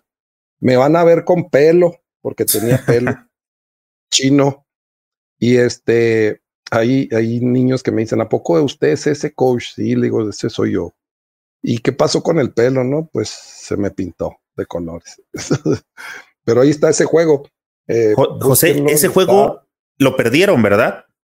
Sí, nos ganó Puerto Rico uh, la final, ganamos plata y el, el oro. Uh, mira, te voy a comentar el caminito que tuvimos de, de, de ese ciclo. Uh, nosotros fuimos invitados a Taiwán a una copa muy prestigiosa que se hace allá cada año que se llama la Copa William Jones, donde participan muchos equipos de todo el mundo. Y nos invitaron. Entonces nosotros estábamos preparándonos para los Juegos Centroamericanos en México. Y fuimos a, a Taiwán. Recuerdo que llegamos a jugar. Y pues México, nadie pensaba que que el equipo de México iba pues preparado, porque la mente de nosotros estaba centrada en ganar la medalla de oro de los Juegos Centroamericanos y del Caribe. Pero empezamos a jugar la copa y al final la ganamos. Ganamos la medalla de oro de la Copa William Jones. No sé si se la ganamos a Polonia o a Noruega, no sé, por un punto. Y de ahí nos vinimos a los centroamericanos en el Juan de la Barrera y le ganamos la final a Puerto Rico. De ahí nos vamos a los Juegos Panamericanos de La Habana y nos volvemos a enfrentar en la final contra Puerto Rico y ahí es donde ellos nos ganan. Entonces, en ese lapso tan corto, ganamos tres medallas nosotros como seleccionado nacional, dos de oro y una de plata. En Venezuela ganamos bronce tengo esa medalla de bronce de los Juegos Panamericanos. Le ganamos la medalla a Canadá. Entonces, eh, pues bueno, sí ha sido muy redituable mi carrera porque pues sí me dio esa satisfacción de tener esas medallas. Aquí en el canal yo ya subí ese juego de esa final de México, este, Puerto eh, Rico. Puerto Rico, sí. Y es, de hecho, finaliza el partido y todavía le cae el balón al diablo y la termina con una clavada. Es ese, ¿verdad? Sí. Ok. Eh, si, si, no lo has visto por aquí, José Luis, yo me encargo de compartírtelo para que lo tengas disponible y lo puedas volver a, disfrutar. Lo voy a resubir aquí para que eh, toda la banda basquetbolera que anda por aquí, para que tengan chance de, de, disfrutar el, el, este, el juego. Y respecto a ese tema contra Puerto Rico, es un clásico viejo, ¿verdad? Cada vez que se encuentran mexicanos contra puertorriqueños es un buen tiro, es un tiro sabroso. Fíjate que sí. Eh, la generación de nosotros, Puerto Rico también tuvo una generación muy buena. Y grandes amigos tenemos en Puerto Rico de, nuestra generación. Y siempre estábamos escuchando siempre eran juegos muy duros, al igual que cuando enfrentábamos a Brasil. Ah, a lo mejor muchos de los que están escuchando han escuchado hablar de Oscar Schmidt, un gran amigo, un gran jugador, que en los Panamericanos de Indianápolis, en la final contra Estados Unidos, y Estados Unidos traía como jugador a David Robinson, les metió 53 puntos. Nada más. El, el Oscar. Y les ganó la medalla de oro en su país y este con toda su gente. Entonces, hemos hecho grandes amigos y esas generaciones han sido tremendas. Había una generación muy buena de los cubanos también. Había una generación muy buena de República Dominicana. Panamá tenía un gran equipo, Venezuela igual, Argentina, híjole, Argentina ah, en, nuestra generación no brillaba. Eh, lo que era Uruguay y Argentina siempre los dominábamos. Pero de repente fueron campeones olímpicos y campeones mundiales. Entonces, algo empezaron a hacer para poder eh, dar ese salto. Pero lo que tú mencionas, Eric, de, de Puerto Rico, es, es cierto. Grandes encuentros, después de terminar el, el, encuentro, grandes amigos, pero sí, este, era otra generación, que todavía hoy se mantiene ese pique Puerto Rico-México cuando van a jugar, sabemos que, sí, es bueno. Fíjate, te, te comentaba José Luis que eh, en, en YouTube somos el canal más grande de México y somos el segundo de Sudamérica en contenido exclusivamente basquetbolero. Y pues reviso las estadísticas y todo eso, entonces tengo una idea de dónde eh, nos sigue la gente y pues eso me da un parámetro como hacia dónde manejar el canal. Y en el canal tengo mucha gente de Puerto Rico, están al pendiente del canal, tengo gente de Dominicana, de Panamá, de Argentina, de Bolivia, que me he preguntado por qué en Bolivia si nunca he visto un partido de la selección boliviana, pero hay muchísima gente que le gusta el básquetbol en Bolivia. Y este, eh, te comento esto porque ahorita te voy a pasar un, mensaje, un comentario. Mira, por acá nos saluda Ava 100 y dice: Alguna vez me tocó estar en un campeonato internacional en Puerto Rico cuando se hacía la presentación de los jugadores de México y Puerto Rico. Era notorio el enorme reconocimiento del público hacia José Luis. Sí, la verdad es que te digo que Puerto Rico siempre ha tenido una afición Ah, que sigue mucho a su selección. Y a donde quiera que la selección va, siempre va un grupo muy nutrido de, aficionados puertorriqueños. Entonces también nos hicimos muy amigos, nos apoyaron mucho en muchos juegos.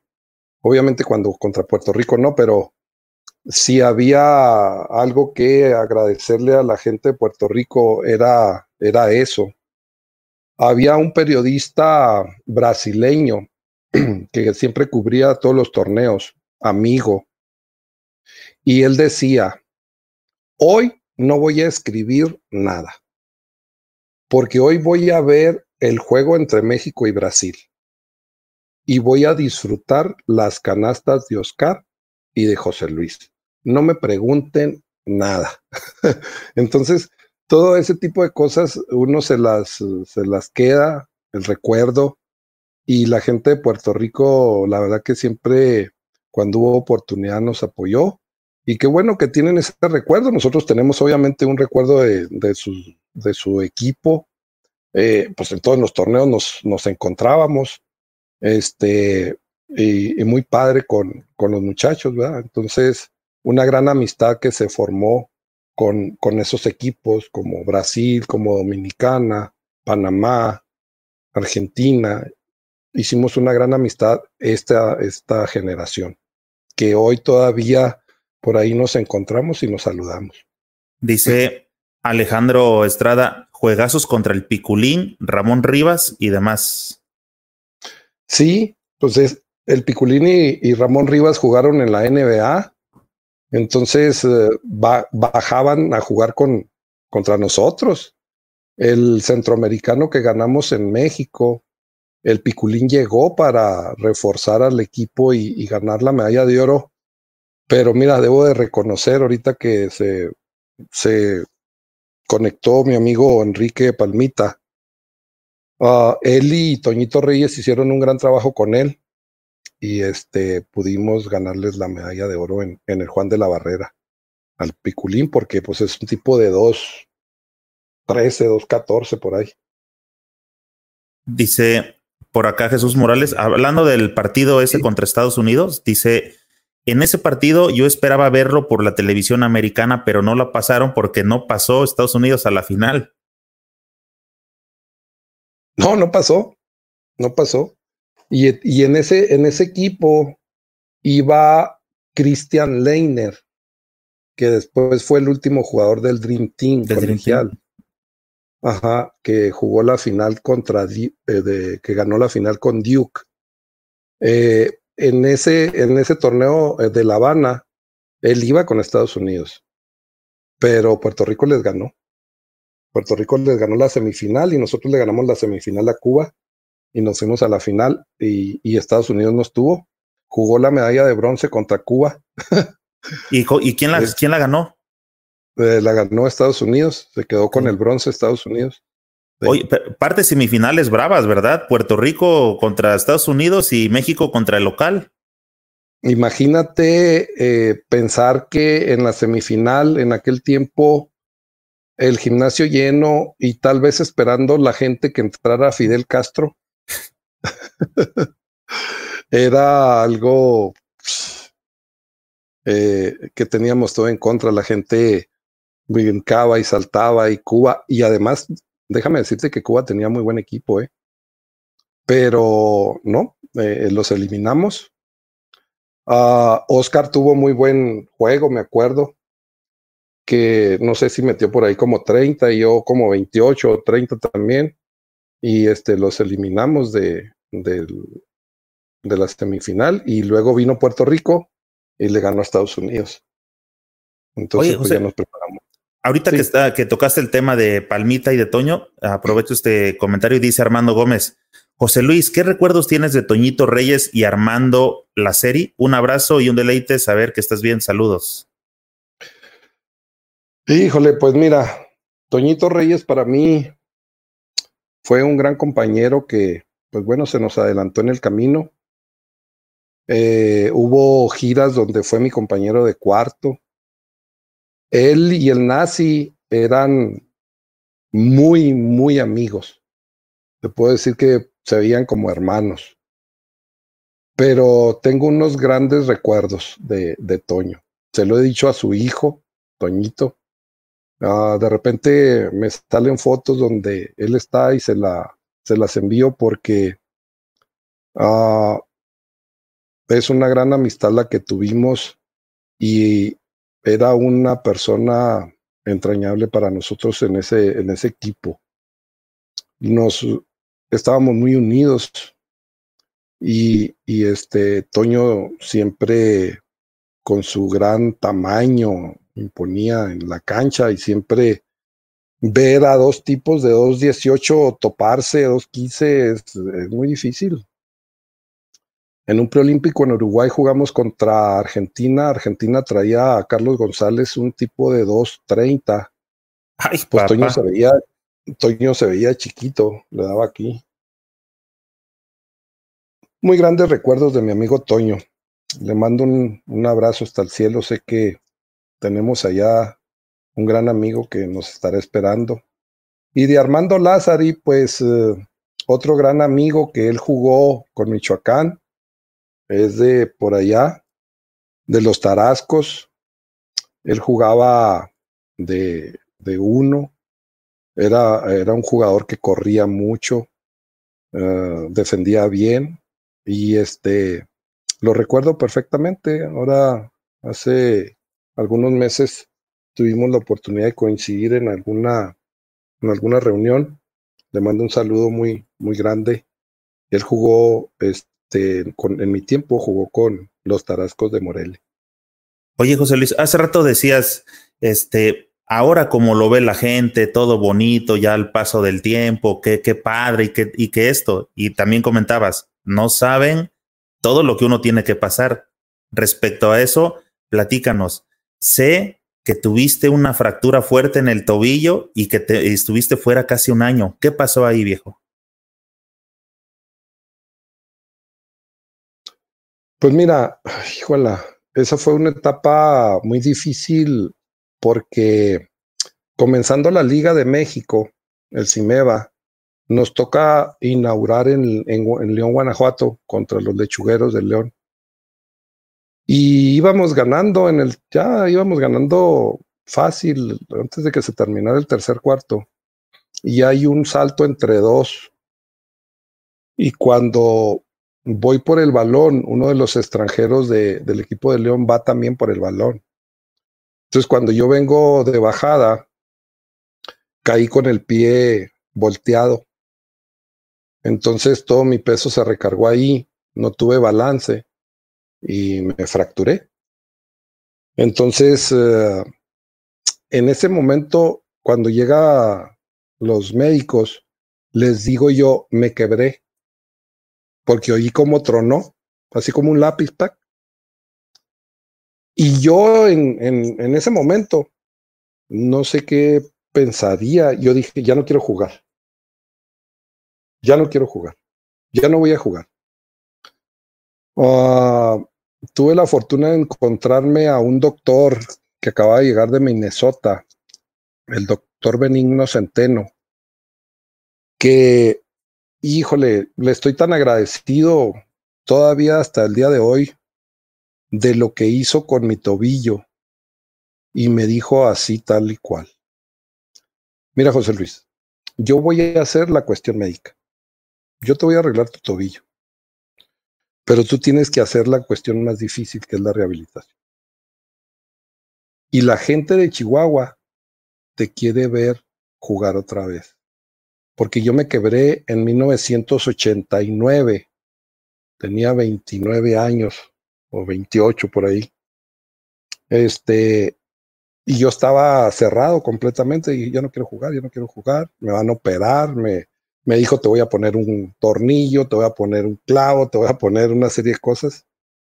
Y le dije yo, no, le dije a mí déjame ya nada más para, para caminar bien y, y ya.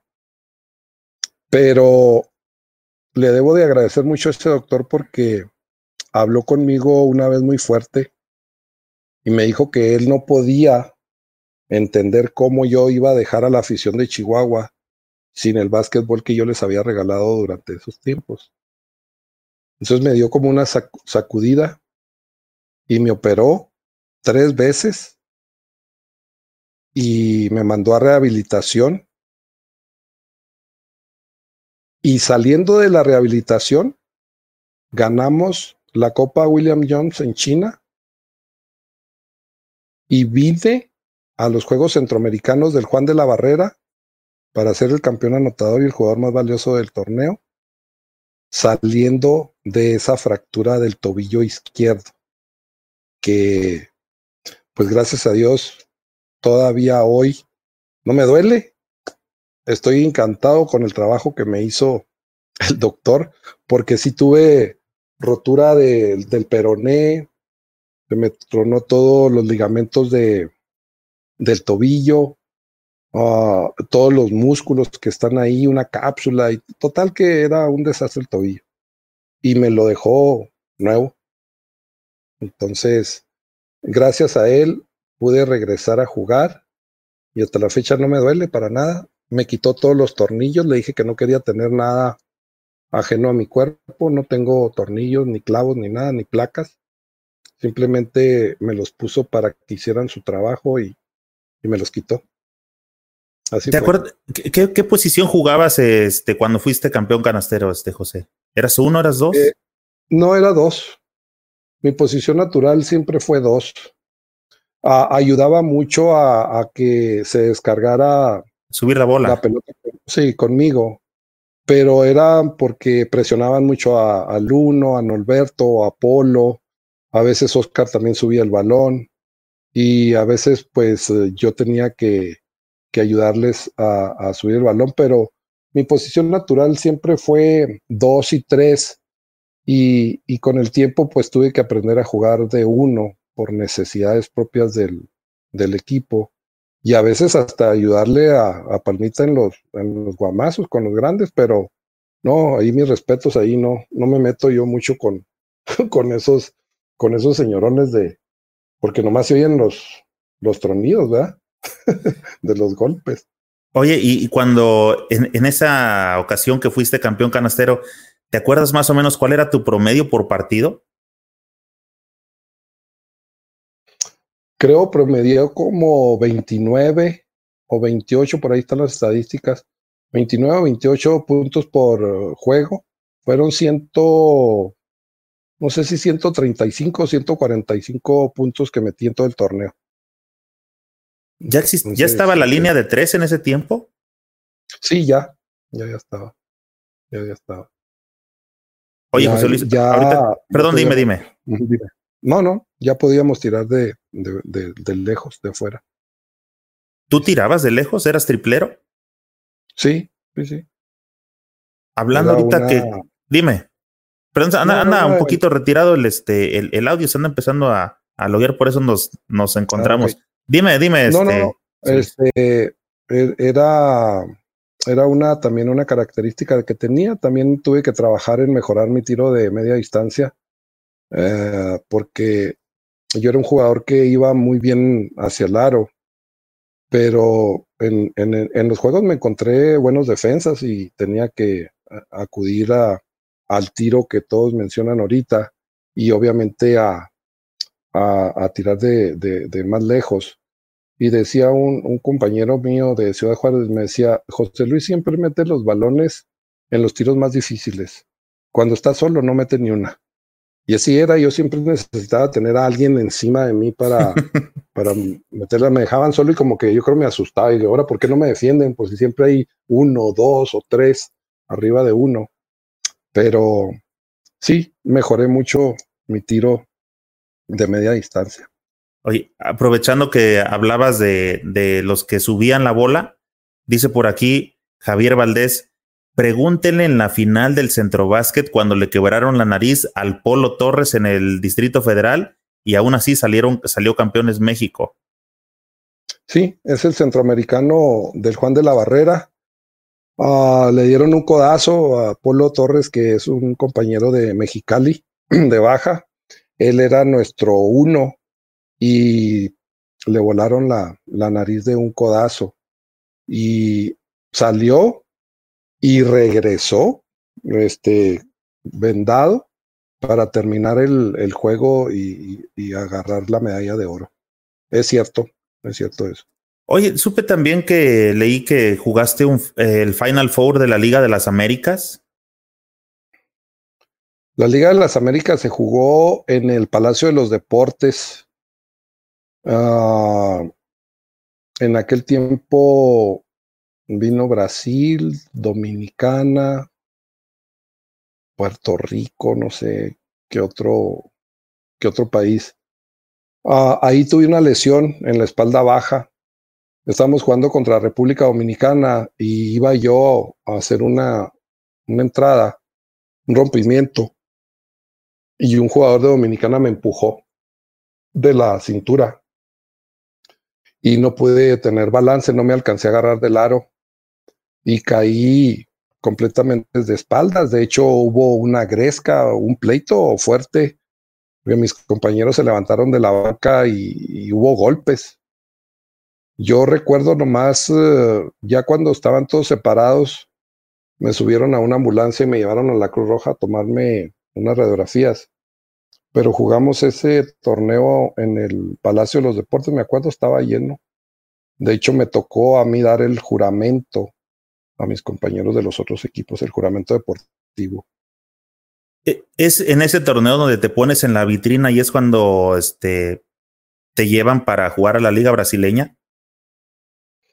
No, me pongo en la vitrina en el preolímpico de Portland donde juega el Dream Team. Uh, en, yo tuve un torneo bueno. Nos quedamos a una canasta de ir a la Olimpiada de Barcelona en un juego contra Venezuela. Pero bueno, eso es historia. Yo tuve un torneo bueno y Oscar Smith, mi amigo, me dijo, oye José Luis, ¿te gustaría jugar en Brasil? Le digo, pues sí, me gustaría. Le digo, lo que pasa que pues nunca me han invitado. Dijo, te van a invitar. Así quedó. Efectivamente, en la noche eh, fueron a mi cuarto el gerente de, del club Montelíbano se llama o se llamaba en aquel tiempo y el entrenador y llevaban una propuesta para que yo fuera a jugar a la liga brasileña de Sao Paulo y este pues para arreglar todo lo del contrato, el departamento, todo lo que involucra salirte de tu casa e ir a un país desconocido. Jugué, jugué allá en Brasil eh, por una recomendación de Oscar y el entrenador me dijo muy claro, dijo, lo invitamos a jugar porque quiero que usted juegue como le juega a Brasil en la selección. Entonces, pues era un gran compromiso el que, que yo tenía porque yo iba como extranjero a jugar a Brasil y el otro extranjero que había era un negrito de Estados Unidos. Entonces, y el primer, el primer tropiezo que es el idioma. El entrenador dijo, no puedo dar las instrucciones en español, en portugués y en inglés. Las instrucciones se van a dar en portugués. A ver cómo le hace. Tú como profesional pues tienes que buscar de alguna forma cómo, el cómo, los primeros juegos salía a la cancha a hacer puras tonterías. No entendía nada, no entendía nada. Me, si me decía el coach que me parara en la línea de tres de tiro libre, iba y me paraba en otro lado. porque no entendía y me dijo, José Luis, tienes que aprender, cuando menos lo de la cancha, el juego. Pues me tuve que aplicar y, poder eh, aprender eh, lo que era la cancha y, poder desenvolverme y me, me fue bien, estuve muy contento, muy a gusto, me trataron muy bien. Obviamente ya me conocían, en ese equipo había dos eh, seleccionados brasileños que me ayudaron mucho en el equipo. uno que se llamaba Garriña, que después fue entrenador de la selección brasileña, y un, negrito que le decían pipoca. Pipoca en, en portugués significan palomitas de maíz. Y él le decían pipoca porque saltaba muchísimo. Entonces saltaba como palomita de maíz. Entonces así le decía a su afición allá, pipoca. Oye, se supone que más o menos el portugués, eh, por ser una lengua como romance, es, a veces escucha uno eh, hablar a los futbolistas y hay como cierto parecido con el español, ¿no? Fíjate que en el, en el sur de Brasil sí se habla un, un léxico portuñol. Que ellos llaman portuñol. Si te lo hablan despacio, entiendes perfectamente. El problema es que ellos empiezan a hablar rápido y no entiendes nada. Y vos sé cuánto tiempo va a ficar aquí, y ya no entendiste nada. Entonces yo les decía despacio. Yo comía en el club y yo decía, pues yo, como todo buen mexicano, mi Eric, pues quería frijoles, ¿verdad? Entonces yo le decía al mesero que quería que me trajera frijoles con queso. Y iba y venía y pues no, no, no sabía que eran frijoles porque frijoles se dice fellados. Entonces yo me metí hasta la cocina con el chef y le decía, esto es lo que quiero. Oh, me decía, vos quiere fellados. Pues no sé qué es, pero quiero frijoles. Entonces, eh, sí, todo eso parece que no, pero los primeros, los primeros 15 días que yo me fui. Eh, sí estuve a punto de regresarme. No más que mi madre, que en paz descanse, me dijo, pues eso querías tú, ¿no? aguántate, aguántate. Y este, querías llevar el básquetbol de México a otro país, pues ya, ya se te presentó la oportunidad, no estés de llorón. Y salía ahí al balcón y, y veía la ciudad de San Paulo, que es como el distrito y decía yo, ¿qué estoy haciendo acá tan lejos solo?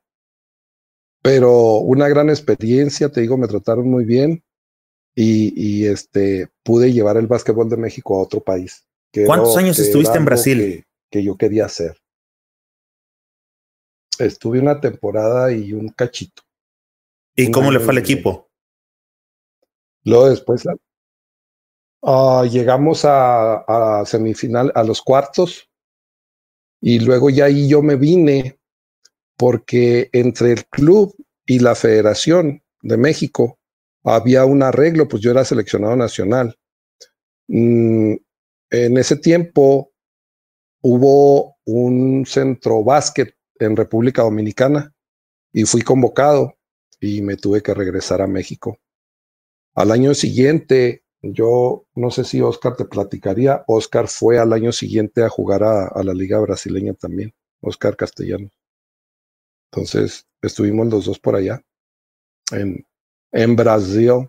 Sí, lo platicamos por acá con Oscar. Entonces termina la etapa brasileña, regresas a México ya para finalizar tu carrera, vienes a terminar a jugar con Rayados de Monterrey y con Mineros de Zacatecas, José Luis. Regreso a México y me dice el presidente de la liga, fíjate José Luis, que estamos invitando al equipo de Monterrey a que se incorpore al, a la liga. Pero el dueño, que en aquel tiempo era el ingeniero Lankenau, que no sé si recuerdas a Abaco y a todo ese asunto, sí. solicitó que solamente él iba a poder meter el equipo Rayados de Monterrey si le daban como jugador base el mejor jugador que hubiera en ese momento en México. Entonces, eh, el presidente de la liga va y me dice, oye, José Luis, pues te tienes que ir a Monterrey. Le digo, ¿y qué voy a hacer a Monterrey? Si en Monterrey no hay equipo, no, dice, es que sí va a haber. Lo que pasa que el, el presidente del club está solicitando a, a uno de los mejores jugadores y ahorita pues pues uno de los mejores jugadores que tenemos en la liga eres tú, así que haz tu maleta y ahí está tu boleto de avión. Y me fui a jugar con los Rayados de Monterrey, uno, dos, tres, yo creo como cuatro años, o cinco, no, no recuerdo, que fue cuando ganamos la, la, la CBP en el 95, yo fui el jugador más valioso de, de ese torneo. Uh, jugué ahí. Después, como bien tú lo mencionas, uh, fíjate qué curioso. La idea mía siempre fue retirarme con el equipo de mis sueños, que eran los Dorados de Chihuahua, y no. Al final terminé mi carrera con los Barreteros de Zacatecas. Mi último año ya de, de ahí, y al año siguiente fue cuando dirigí a, Víctor Ávila y a, estos eh, compañeros que, que, ahorita comentó Víctor, ahí con, con los mineros de Zacatecas. Este, no, no existía Dorados en ese tiempo. ¿Por qué no poder retirarte en el equipo que pues, era el tuyo con el que naciste? Eh, fíjate que sucedió una cosa muy triste aquí para mí en Chihuahua. Uh, yo soy maestro y cuando fui llamado para un preolímpico de Brasil, uh, me fui y dejé mi, mi plaza. Cuando regreso a incorporarme a, a mi trabajo, ya no tenía mi, mis horas. Eh, me las habían se habían adueñado de, de esa plaza. Entonces no pude hacer nada, nadie levantó la mano por mí. Aun cuando le había dado muchos años a Chihuahua, nadie dijo nada. Y yo tomé la decisión en aquel tiempo de, de no volverme a enfundar la camiseta de Chihuahua. Y me fui del estado. Entonces esa es la razón tal vez por la que yo no terminé mi carrera con, con Chihuahua. Creo que, que esa es. Oye, y es algo difícil de creer, ¿no? Sobre todo por cómo funcionaba México, el sistema político en, en los ochentas, en los noventas. Bueno, todavía se llegan a ver ese tipo de, de situaciones, eh, llamémosle eh, nepotismo, palancas y todo eso, y que en su momento nadie apoyara a uno de los mejores, al que ponía en alto el nombre de México, suena increíble, ¿no? Eh, eh, es, muy triste, pero también es, es algo que, que, la gente tiene que saber. Atrás de nosotros hay todo ese tipo de historia, no nomás es la mía, creo que mis compañeros tendrán también las suyas. Pero nosotros, en mi caso, yo le di los mejores años de mi vida a Chihuahua y a México. Y cuando sucedió eso, la misma gente me decía, ¿por qué, José Luis? ¿Por qué te vas a ir de Chihuahua? Le digo, pues porque aquí la gente, no ustedes, le digo, o sea, los directivos, quienes están ahorita en el poder, le dije, no quieren que yo esté aquí. Me acaban de dejar en la calle, le. Entonces, eh, es triste no ser profeta en tu tierra. Entonces, por eso no me retiré con, con Chihuahua. Hay esa historia ahí triste, pero no, yo me quedo con, con las cosas buenas de la, de la afición, una afición muy, muy bonita la de Chihuahua. Nosotros hicimos una afición muy padre ahí en el Rodrigo M. Quevedo. Pero pues la situación histórica así fue y yo decidí ya no regresar y ya no regresé. Oye, José Luis, ¿y en qué momento dices ya estuvo del básquet, me quiero retirar? Porque siempre se queda esa espinita de, todavía puedo, todavía puedo, mi físico da. ¿En qué momento decides que ya era suficiente? Mira, es, es una muy buena pregunta. Porque cuando, cuando yo decido eh, terminar mi carrera, dije yo, ok, ya nomás voy a jugar cuatro años. Tenía 36. Ya nomás voy a jugar cuatro años cuatro años pues, es, un, es un buen todavía. Estaba en buenas condiciones físicas, no estaba lesionado. Eh, llegó al final de mi carrera que me cuidé mucho, me metí a las pesas y, empecé a hacer un trabajo distinto para conservarme un poquito más. Obviamente ya no era el mismo José Luis de, de, velocidad y el salto explosivo y cosas de esas. Tuve que aprender otras maneras de jugar. Pero sí fue muy interesante porque de repente, yo no sé en qué momento ya se habían pasado los cuatro años, Eric. en un parpadeo, ¿no? Sí. Y luego ya le dije, ya, solo, ya. Todavía este, tenía invitaciones para jugar la liga. Entonces dije yo, y eso se los voy a recomendar a los jóvenes o a quienes juegan básquet. Retírense cuando la afición los recuerde bonito, que todavía corrías, que todavía jugabas, porque nosotros los mexicanos tenemos la memoria muy corta. Nomás nos acordamos de lo que hacemos al final. No nos acordamos de los inicios. Entonces la gente se acuerda, no, pues, hey, em, te empiezan a gritar en los gimnasios porque ya no corres igual, porque ya no las metes igual. Entonces yo dije, ¿qué necesidad tengo yo de tirar a la basura una carrera que creo que es exitosa por querer seguir jugando cuando yo sé que ya mis piernas no me responden igual. Entonces decidí que hasta ahí era mi momento de estar en el profesionalismo y este dejar mis tenis ahí. Me costó un buen Eric, debo de reconocerlo, porque un tiempo tienes un hábito tan marcado que se llegaban seis y media, siete, y ahí estás haciendo tu maleta, echando tenis, calcetas, y como diciendo, pues ¿a dónde vas? Si ya se acabó. Me pasó que inconscientemente hacía mi maleta, pero pues no iba a ningún lado, pues no estaba jugando.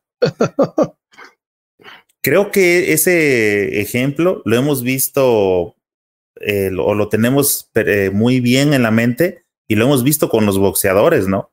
Que teniendo unas grandes carreras los vemos este, pasar a, pasar penas este, en el final de, de las mismas. Sí, es, es muy triste. Es muy triste ver cuando alguien está en la gloria y de repente la misma gente que te puso ahí te manda al sótano. Entonces sí tiene uno que saber decidir cuándo. Eh, cuándo te tienes que poner el saco, la corbata para seguir dentro de, del ambiente basquetbolero, hacerte entrenador o no dejar esto que te apasiona tanto. ¿Qué vas, qué sigue después de ahí? Entonces eh, sí es importante que la gente se dé cuenta que el deporte tiene caducidad. ¿Cuál es la caducidad? Pues cuando tus piernas te digan que ya no puedes, o sea, las piernas te dicen, tu cabeza dice corre, pero tus piernas no se mueven. espérame, espérame. espérame. Entonces, creo que allí es el momento más indicado para decir, gracias básquetbol, gracias gente, gracias compañeros, gracias entrenadores, y agradecer todo lo que en el camino te encontraste y tantos amigos que hiciste. Pero sí tienes que tener muy claro cuándo, porque yo pienso que todavía podía haber jugado dos años más, porque físicamente estaba bien. Pero dije, no, la gente se tiene que quedar con ese recuerdo de ese José Luis Arroyos, no del que ya no corre ni el que ya no brinca. Entonces decidí retirar. Oye, este, entiendo perfectamente que es difícil y todo eso. Yo quiero compartir algo acá con toda la banda que no, no te comenté en, la previa que tuvimos para charlar. Hace dos años existe el torneo del Maxi Baloncesto. Eh, Así es. Y hace dos años el Maxi Baloncesto cayó en Chihuahua, ¿verdad? Yo tuve la oportunidad de, este, de asistir al, al Maxi Baloncesto y en una de esas, este, pues fuimos, ah, creo que fue la inauguración, si no mal recuerdo, y después del acto del protocolo y la bandera y todo este rollo, le tocó entrar en acción al equipo de Chihuahua y ahí fue la única ocasión que me ha tocado ver jugar en vivo a José Luis el Satanás Arroyo y la verdad que este no sé de qué eh, lo escucho como que la víctima y que ya no juego. Señores, todavía sigue tirando candela, todavía lo vi echándose este sus bolas. Eh, me sorprendió mucho la clase que tiene para votar. Dicen que lo que bien se aprende, pues no se olvida. Y desde que salía la bola y va para él, pues imagínense, este, ahí va el tipo de 1.98 subiendo la bola. La verdad es, es, otro rollo. Y, y, yo me acordaba de todas esas historias que ahorita nos está platicando José Luis, pero este, yo no lo veo, la verdad, que, que él dice que el físico no le da. Yo creo que ese físico todavía le da como para otros 10 años más. Eh, jugaste con, ¿quién, con Tino Chávez, estuvo de tu compañero. Eh, sí, es que pasó una cosa muy curiosa, Eric, que como les digo yo, me engañaron.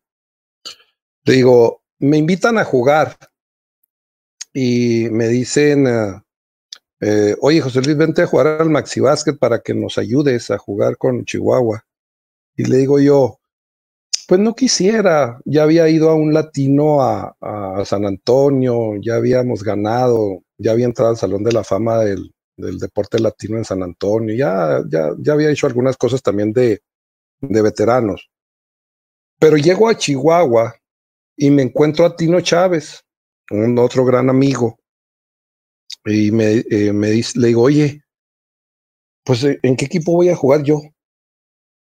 Le digo, no voy a jugar con ustedes, ¿verdad? Dice, profesor, tú eres nuestro refuerzo. Le digo, no, no la friegues, Tino. Tienes 46 o tenía 48 años en aquel tiempo. Digo, yo tengo 54, 55 no puede ser que yo venga a reforzarlos a ustedes. Dice, pues es que por ahí escuché, dijo que, que no, que no podías jugar en tu categoría, dice, porque todavía robas. digo, pero pues es mi categoría, le digo, yo no puedo bajar a jugar con ustedes, están muy jóvenes pues eh, me hicieron jugar con ellos y, los llevé a la final. Perdimos la final contra el otro equipo de Chihuahua que, que jugaron muy bien y estuvimos a punto de, de, ganarles en el último segundo. Uh, hicimos una jugada de pizarrón donde Tino sacaba el balón de, de la banda y, y, la situación era que me lo hiciera llegar para yo tirar el, el último tiro. Pero Tino a la hora de que le dieron, el árbitro le dio el balón, me la quiso pasar por la espalda. Y cuando la pasó por la espalda, la pelota pegó en la raya. Uf. Y se acabó porque faltaban como cuatro segundos. Y perdimos la final, pero pues lo llevé a la final. Eso que tú mencionas, pues sí, mucha gente. ah, recuerdo, te digo, eh, eso no se puede pagar con nada. Eh, el reconocimiento de la gente no se compra con nada. Eh, recuerdo un partido donde había gente de, de, Oaxaca o de Chiapas, de por allá de Yucatán, que quería tomarse una foto, sí, del sureste, quería tomarse una foto conmigo. Entonces la gente invadió la cancha. Entonces se acerca un árbitro y me dice, oye José Luis, salte de la cancha porque sigue el otro juego. Le digo, no puedo caminar. Le digo, ¿no ves que es una foto y otra y otra? Y una, una jugadora de, no sé si de Chiapas o de Oaxaca, le dijo al árbitro así. Dijo, mire, vaya y hable con los entrenadores y dígale que José Luis de aquí no se va a mover hasta que se tome la última fotografía porque jamás lo vamos a volver a, a agarrar. Así que este, me decían, allá es la línea, No, no, dice, es que nosotros queremos que salga la, la cancha, el centro de la cancha. Sí, claro. y, y, este, ahí en el, en el gimnasio de bachilleres, este, fue donde pasó eso y, y, me quedó un recuerdo muy, muy padre porque todavía ahí de repente suben las fotos, las personas que, que se tomaron y pues fue mi, mi último torneo. Iba a ir a un mundial a Nueva York y me fui a un Latinos a San Antonio y me quebraron dos costillas. Y yo dije, no, no, ya qué ando haciendo. no, no, ya. Ahí muere. Y este, ya no existí. Y ahorita te puedo decir, Eric, con mucha certeza, que ya no voy a jugar. Amigos, el, el, podcast era para puras buenas noticias y nos acabas de quitar todo el rating. ¿Qué pasó? no, lo que pasa es que eh, creo que debo de mantener lo mejor posible para seguir yendo al gimnasio, trotar. Eh, ya tengo, uh, ya me cobró factura el, el tanto correr y saltar en una rodilla. Que me dice mi amigo el doctor, oye, le digo, se me anda inflamando una rodilla. ¿Cuáles son los movimientos que te lesionas? Digo, pues cuando juego básquet. Y él muy, muy sabio me dice, pues ya no juegues. y ya no juego. Y mi rodilla, pues gracias a Dios está bien. Lo que no le dijiste completo al doctor fue cuando dijo, oye, ¿y en qué movimiento te lesionas? Cuando la clavo de espaldas, decir, pues ya no la claves. No, hombre, en aquel tiempo qué chulada era ver el aro así, muy padre. No, y ahora pura terracería, como decimos nosotros Ya no alcanzamos ni la red. Pero bueno, tuvimos nuestros años mozos donde, donde había veces que, que el aro me pegaba en la cabeza. Eh, tuve, tuve mucha suerte de que Dios me haya dado ese talento, porque debo de reconocer que, que sin él no, no hubiera logrado nada. Oye, José Luis, perdón, dime, dime. Ah.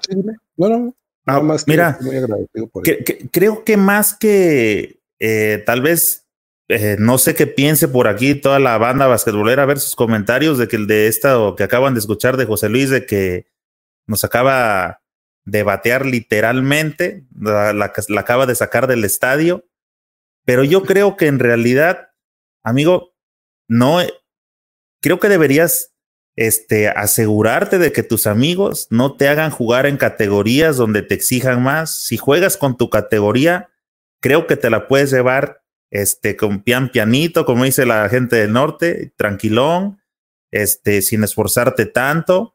Y pues no serías tan egoísta en quitarnos a nosotros los aficionados que sigamos disfrutando de ti unos cuantos minutos en la cancha. ¿Qué opinas?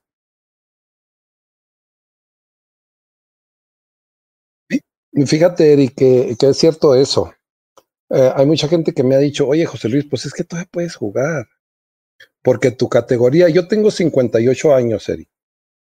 Entonces, si tú ves a los equipos de esa categoría, híjole, digo yo, yo le dije una vez a un compañero, le digo, si el día de mañana tú me ves en esas condiciones, ve y sácame de la cancha. Ya no me dejes jugar. ya no me dejes jugar porque lo único que anda haciendo uno es el ridículo.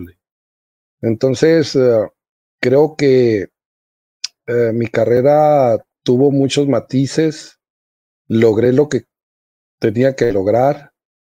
Sí, mucha gente se entusiasma cuando dice, ah, ándale, José Luis juega, pero la verdad es que en mi interior, pues yo ya no tengo nada que ofrecer de mi juego el asunto aquí está lo que tú acabas de mencionar, que mis amigos y algunos compañeros quieren jugar conmigo todavía en un torneo. y ahí es donde está muy difícil tomar esa decisión porque digo yo, bueno, si ellos se entusiasman conmigo, ¿por qué no darles ese, eh, ese chance? Pero la verdad es que eh, sí fui muy tajante cuando dije, ya no ya no. Y ahí se quedaron los tenis, ¿eh? Ahí tengo tenis que pues no se usaron o se usaron muy poco, pero ya no, ya no. Y hasta la fecha me volvieron a invitar y, no, les dije que no. Pues espero que todavía es de sabios cambiar de opinión y que por ahí te animes. Yo creo que a mucha gente le daría gusto verte ya que sabe que acudes a los torneos de Maxi Baloncesto. Creo que el próximo, este año va a ser o iba a ser, no sé cómo vaya a estar la situación, pero en la Ciudad de México. Y creo que va a haber uno de, de categorías en la que ya perteneces, en Jalisco, en la cancha del MVP. Este, pues, yo creo que a la gente que, que esté por ahí, le encantaría verte por ahí para saludarte, verte echar unos triples, aunque sea, tomarse la foto con, con José Luis. Todavía estás a tiempo, amigo. Piénsalo, piénsalo. Pues fíjate que quienes me han estado alentando son mis hermanas. Uh, si sabes, tengo dos hermanas que jugaron también en la selección y ellas se estaban preparando para venir a jugar al distrito en el Maxi Basket, en la categoría de ellos donde juega Elsa Hayachi y Olivia, Chacho Marín y todas ellas, que son esa generación. Y este me decían, ándale, hermano, vamos, tú también juega tu categoría. Casi, casi me convencieron, casi, casi me convencieron, pero no, les dije que no. Y bueno, ya se vino esta situación y pues obviamente no sé si se vaya a llevar a cabo, cuánto se alargue, eh, esta situación de la pandemia. Entonces, eh, creo que por lo pronto me voy a quedar en stand-by y este, ver qué sucede más adelante, pero tal vez pueda ir, como dices tú, como aficionado, saludar amigos, ¿por qué no tomarme una foto con alguien que lo pida? Pero sí ya se me hace muy complicado porque ahorita pues me desligué completamente de la cancha, ahorita estoy entrenando pues nada más gimnasio para mantenimiento, pero sí, de repente agarro la pelota y tiro unos tiros, pero ya no, ya no con esa misma ah, hambre que, que, me daba decir, voy a tirar 100 tiros, hasta que ya no puede el hombro, ya, ya no, la verdad es que todo, todo se cumplió hasta donde se pudo y estoy contento con eso. Oye, te voy a pasar algunos comentarios para que te vengan motivando de lo que piensa la afición. Dice Miguel Ángel Juncos, buenas noches, tropiezos pero más aciertos. Hoy como profesor son ejemplo y transmitimos lo que vimos. Crecí viendo esta generación magnífica de basquetbolistas. Un abrazo desde el Estado de México. Órale, Miguel, no, pues eh, la verdad es que esta generación que muchos le, le dicen la generación dorada, es una generación que, que nos dio muchas satisfacciones para México. Y yo estoy muy contento de los compañeros que tuve, de todas estas gentes que nos siguieron a donde andábamos como seleccionados, que teníamos gira que a Puebla, que sea Querétaro, que sea Monterrey, que sea León. Siempre la gente iba a apoyarnos y eso se, se debe de agradecer. Entonces, eh, agradezco mucho sus, sus palabras y sus comentarios porque pues es lo que te da, como dices tú, Eric, pues vida de seguir como que el gusanito ahí siga haciendo ruido. Vamos a seguir alimentando ese gusano, dice Raúl Madrigal. Pregúntale si se recuerda cuando le ganaron al Magic Johnson en Guadalajara hace como 30 años. Yo no jugué contra él, esa generación de esos juegos contra el Magic eh, era ya la generación de Eduardo Nájera.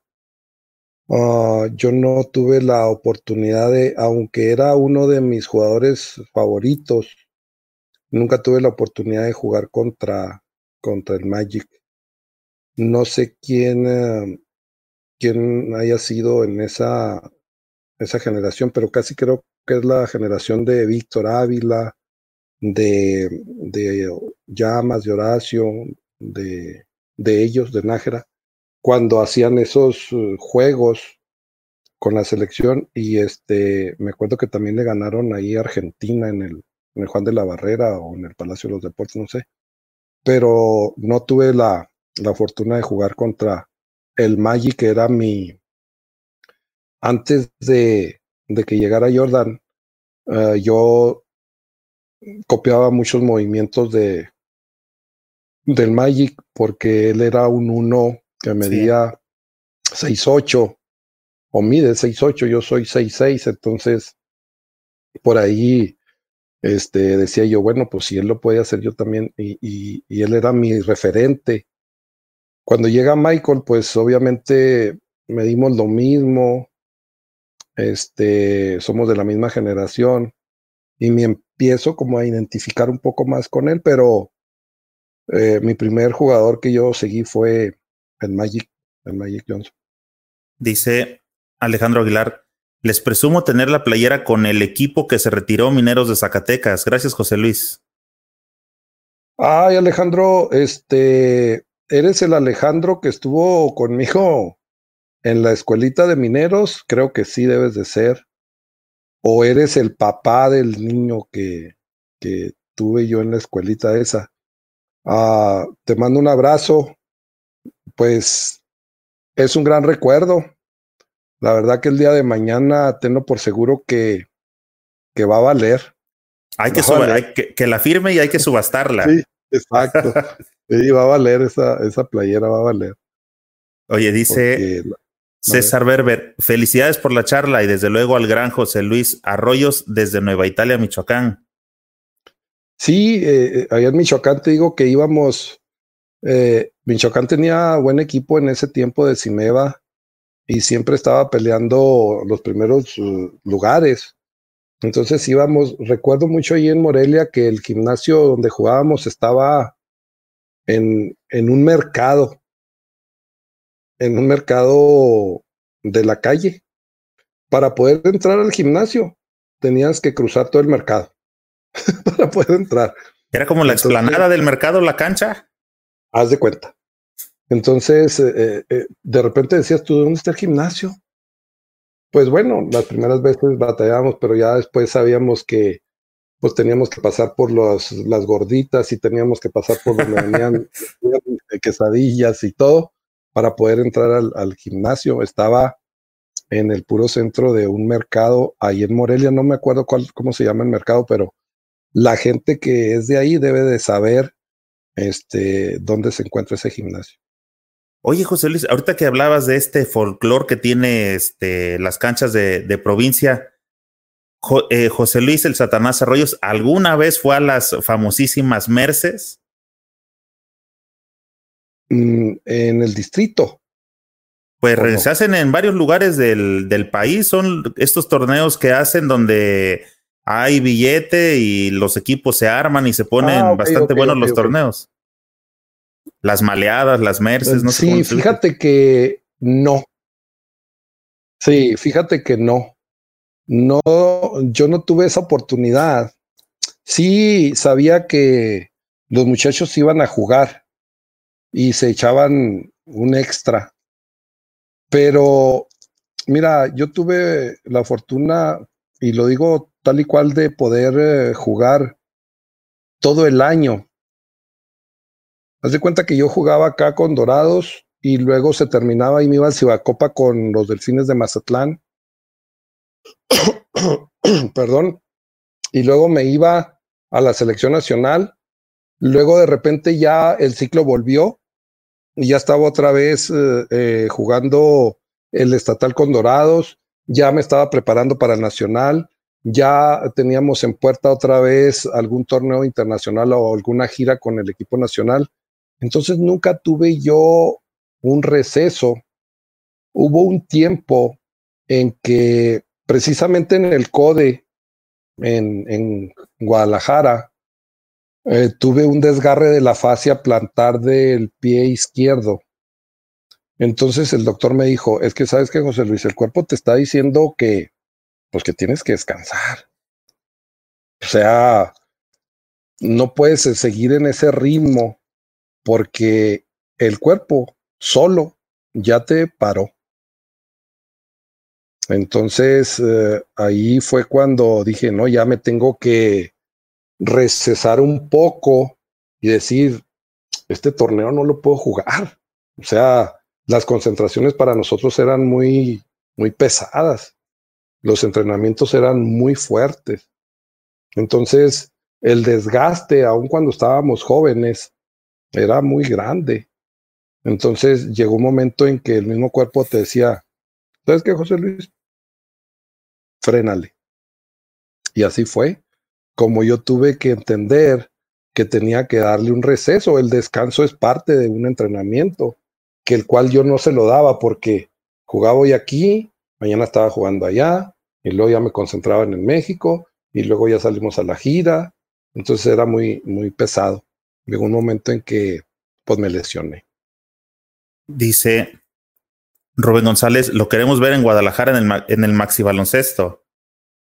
Sí, este, te digo que ya, de hecho ya recibí invitaciones y este, pues todavía hoy eh, he decidido que no, eh, no por, por otra cosa, sino por situaciones propias de, de salud, de que quiero que todavía mis, mis rodillas puedan estar bien y, y este todavía poder, como dices tú, echar una cáscara ahí con los amigos, pero ya un torneo oficial creo que no, creo que no. Como dices tú, Eric, no hay que decir que de esa agua no voy a beber, pero hasta ahorita, ahorita que estamos platicando, uh, tristemente no, no, no creo que vaya a jugar. Yo creo que le, este, que te vamos a empezar a picar el orgullo. Mira, por aquí dice Armando Vega. Es un orgullo de jugar con José Luis Arroyos Morales y la verdad está bien duro para jugar todavía. Sí, este Armando. Eh, eh, no, pues es, es, de los de los amigos esos que te digo que juegan y este me dice, oye viejito, pues todavía puedes correr. No, le digo, pues sí puedo, pero ya no es, no somos los mismos tres mosqueteros de antes. Entonces, eh, un saludo Armando, este, muchas gracias por tu comentario. Ya sabes que los aprecio mucho a ti y a tu familia y pues hemos tenido la oportunidad de compartir eh, la cancha en, en el torneos municipales. Te agradezco mucho el homenaje que me hiciste aquí en, en mi tierra. Y este, pues sí, sí quisiera seguir jugando, pero no, ya, ya mejor me receso. Dice, a ver, a ver, qué más. Alejandro Ávila, por leyendas como esta es que amamos el básquet. Fíjate que hay mucha gente, Eric, que me ha sorprendido a mí mucho porque me los encuentro en la calle o en las ciudades donde voy a veces, donde ando por cuestiones de trabajo, de viaje, lo que sea. Y me dicen, ¿sabe qué, José Luis? Cuando nosotros éramos chicos y lo íbamos a ver jugar, todos queríamos ser el número 13. Queríamos el Satanás Arroyos. Y nos peleábamos porque, no, es que yo quiero ser el Satanás y quiero jugar como el Satanás. Eso es de agradecerse eh, a, la gente que, que en su momento en las canchitas decían, es que yo soy el Satanás Arroyos y es. Y me lo han dicho, mucha gente me, me ha encontrado en la calle y me ha dicho, yo jugué básquet porque, porque te vi jugar. Y eso es una gran responsabilidad y, y es algo que tengo que agradecerle a, a, la gente que te digan eso. Está, este, está muy padre para uno. Sí, claro. Y este, ya te dije, José Luis, vamos a, aquí a picarte el orgullo, dice, supongo que es tu hermana, dice Zulema Arroyos, lo vamos a llevar al Maxi Basket en el DF. Ah, mi carnala, mi carnala Zulema. te digo que ellas son las que me están puchando porque quieren, pues obviamente quieren ver a sus amigas también y quieren que pues yo vaya a acompañarlas. Así como en su momento a los 15 años me las llevé a la Ciudad de México a que formaran parte del equipo nacional. Ahora que me quieren llevar a mí a rastras, este, creo que, creo que no, creo que no, pero sí se están preparando, creo, hasta donde oí yo, estaban entrenando y estaban yendo al gimnasio y, y ya habían tenido pláticas, te digo, con, con Olivia Carrillo y Elsa. y Cecilia Manso y no sé, toda esa generación. Pero sí, este, no, pues no sé, carnal, ahorita, ahorita te echo una llamada porque no, no, no andes comprometiendo cosas que no puedes cumplir. José Luis, pero todavía falta para, yo, yo creo y confío en que todo vaya a estar bien porque la verdad sí nos hace falta echar una cascarita. Ya aguantamos eh, a, pie firme dos meses y ahora sí como que empieza a hacer falta. Y confío que para noviembre estamos en el mes que 5, noviembre es el 11, o sea, todavía tenemos por ahí de 5 o 6 meses y esperemos que ya todo esto esté bien que tu cuerpo haya descansado lo suficiente para que ya te esté pidiendo echarte unos tiros en el DF y una torta de tamal. Sí, mi amigo, el doctor me dijo, si tienes muchas ganas de jugar, dijo, juega, hay dos cuartos y... Claro. Al cabo, al cabo, todos sabemos que te mantienes en forma y... Sí, le digo, pues sí, pero ya no es la misma recuperación. Este, yo me acuerdo que antes jugaba un juego y ya estaba listo para el otro. Y, hoy no, hoy no. Oye, juego ahorita y duro 15 días para recuperarme. Pero eso ya nos pasa a todos, amigo. Eso sí, no soy eh, la excepción, pero eh, creo que hay tiempos y no, lo puedo, lo puedo pensar, claro está. Digo, mis hermanas eh, tendré que ir a acompañarlas porque pues ellas también tienen una gran historia ahí y, tienen grandes amigos con, que son en común y, y, podemos a lo mejor hacer un espacio para poder ir a cotorrearnos, como dices tú, y echarnos una torta de tamal o las carnes en su jugo allá en, en Guadalajara, una tortita ahogada. Oye, además, cada vez gracias a la tecnología, ya hay mejores este, pomadas de estas que huelen a mentol y que son efectivas. Cuando entras al vestidor y hueles a eso, dice, aquí hay un viejito. aquí hay un viejito. Oye, dice, dime. Eh, este, dime, dime, dime, te escucho.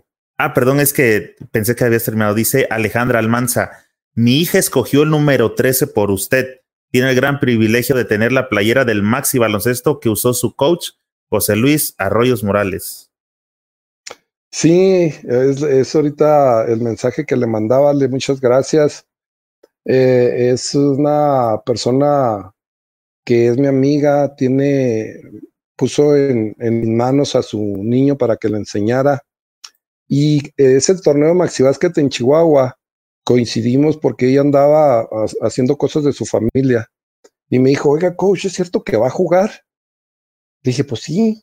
Y luego me dijo, ¿dónde? ¿Podemos ir a verlo? Le dije, sí, le dije, lleva a tu hijo. Y el niño se motivó mucho.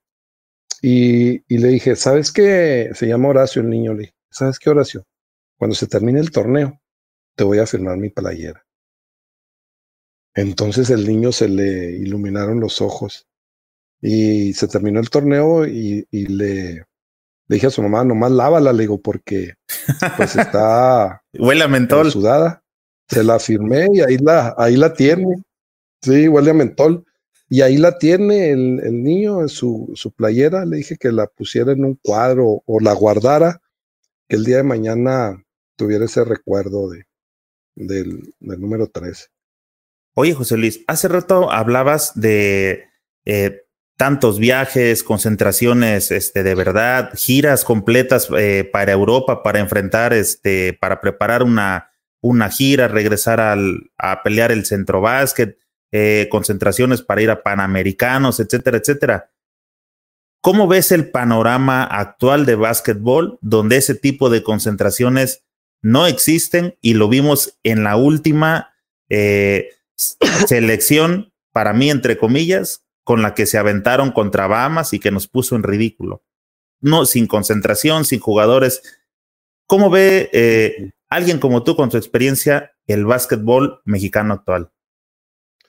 Pues mira, Eric, la verdad es que sería muy aventurado para mi persona eh, dar una declaración o comentar algo, porque tengo muchos años fuera de, ese ambiente de alto rendimiento de la, selección. Claro está que sigo al equipo nacional, sigo a los muchachos, a, la gente que está ahí, pero no conozco las entrañas de, la selección nacional. Sería a lo mejor muy aventurado dar una opinión que no fuera real, porque la verdad es que no conozco el vestidor, no conozco de cerca a los jugadores, sé lo que se requiere para poder estar y todo eso, pero el básquetbol de México ha tenido tropiezos, pero ahorita, en este momento, creo que sería muy aventurado para mí, como seleccionado, ex seleccionado nacional que soy, dar una opinión pues muy errónea de, de lo que está pasando con, con la selección nacional. Sé que en el último partido no tuvimos un buen papel, pero eso no significa que el equipo esté caído, sino que yo no podría decir, pues qué faltó, no los juntaron a tiempo, dónde estaban, sus clubes no los prestaron. Yo no podría aventurarme a dar una un comentario que no estuviera sustentado, porque sí me gustaría, si el día de mañana voy a comentar algo, que tenga un sustento como todo lo que hemos estado platicando ahorita. Sé que es una situación difícil, pero pues la verdad es que no sé cómo está la entraña de, de la selección nacional ahorita en este momento. Sé que a lo mejor hay algunas cosas difíciles, pero de fondo no las sé. Entonces, eh, este, sí tendría mucha cautela en no eh, decir algo que fuera a ser susceptible para mis compañeros seleccionados o que se fueran a, molestar por alguna declaración que está fuera de lugar, porque pues, realmente no la conozco, no conozco la situación real. Yo te puedo decir de lo que yo viví y lo que, lo que yo sé y lo que nosotros pasamos. Pero ahorita yo no sé si se concentraron a tiempo, si los clubes los prestaron, por qué no vinieron los que se suponía que deberían de estar. Todo eso lo desconozco y solamente las autoridades deben de saber qué es lo que pasó ahí. Yo pues como ex seleccionado me mantengo al margen de ese tipo de cosas porque pues no, no, no estaría correcto que yo diera una opinión que no fuera con un fundamento acertado. sí, eh, entiendo tu, entiendo tu postura y, la respeto mucho. Este, yo te comentaba, José Luis, que precisamente pues, yo no soy periodista, no soy, este, no, no jugué profesional, pero eh, todo lo que platicamos lo platicamos desde el punto de vista de un simple aficionado, partiendo desde ahí. Y entiendo, te digo perfectamente tu postura, la respeto este, profundamente pero bueno, te hablo del lado de aficionado, pues creo que no hace falta, creo que tú eres muy diplomático, pero creo que del lado de acá de los aficionados definitivamente las cosas no se están haciendo correctamente. Hace rato contigo platicábamos de campeón de centro básquet, campeón de panamericanos, este preolímpico y este, y ahorita salimos al, un, al primer partido contra Bahamas y, y yo, según mi criterio, prácticamente estamos con un pie fuera porque la veo muy dura con Puerto Rico y de Estados Unidos, pues ya lo comentábamos hace rato de que ese partido casi en automático lo tienes por descontado. No le vamos a ganar a Estados Unidos. Con Puerto Rico vamos a llegar, este, ojalá y salga con Puerto Rico, pero el del pase definitivamente fue ese que se perdió con Bahamas. Y digo, eso lo digo como aficionado. Este, habrá que cada quien que exprese su punto de vista y aquí todos los puntos caben. A fin de cuentas, Nadie es dueño de la verdad, amigo. No, no, e, e, es, cierto, Eric, y, tienes razón. Digo, eh, la verdad es que eh, el, el, que yo quiera ser diplomático no quiere decir que no me dé cuenta de lo que acontece, pero me refiero a que sería muy aventurero decir eh, esto lo están haciendo mal o, o, esto debería de ser así porque realmente no, no lo veo yo de esa forma. Yo tengo como aficionado, pues mi punto de vista porque yo sé lo que es vivir en una selección nacional. yo sé lo que se siente traer los colores y una responsabilidad muy grande de representar a todo el país en el extranjero. Entonces, sí entiendo perfectamente al aficionado de que, pues no sé qué hará falta o qué sobrará o, o qué les ha faltado, pero de que, de que hay cosas que no han funcionado, pues no sé desde cuánto tiempo tendrá esto. Yo sí sé que en nuestro tiempo estuvimos muy apoyados por la federación que en su tiempo estaba el licenciado Julio Ortiz y nuestros entrenadores Arturo Guerrero y Manuel Raga y Ricardo Pombián, que en paz descanse, nos dieron siempre mucho apoyo. En su tiempo la CONADE, que estaba Raúl González, nos brindó mucho apoyo. Entonces, a raíz de eso, pues nosotros teníamos que responder de una manera que pudieran ellos sentirse orgullosos de ello. En aquel tiempo el señor Mario Vazquerraña decía, a ver, Satanás, venga, vamos a ganar. Y yo le decía, sí, vamos a ganar, señor, vamos a ganar. ¿Cuántos puntos va a meter ahora? No, le dije, pues, no me la ponga tan difícil. Pero sí vamos a ganar, ¿verdad? Sí vamos a ganar. No, no, sí vamos a ganar. Entonces, eh, eh, este, todo ese apoyo que teníamos nosotros alrededor, pues se vino reflejando en esas medallas que hoy platicamos. Hoy desconozco completamente qué es lo que acontece, porque para comenzar, pues yo estoy acá en el norte, Eric, tú sabes, y el centro nos queda muy lejos. Y la verdad, el distrito o, la Ciudad de México ahora, pues eh, nos queda lejísimos y, no, tú sabes que todo ahorita está concentrado allá y no, no tenemos nosotros la manera de poder decir, oye, pues voy a ir con Ana, Ana Gabriela, voy a ir con la maestra Xochitl. No tenemos ese alcance nosotros todavía, entonces te digo, sería muy aventurado dar una opinión hasta de aficionado, pero de que pues si nos ganó Bahamas, pues nos ganó Bahamas.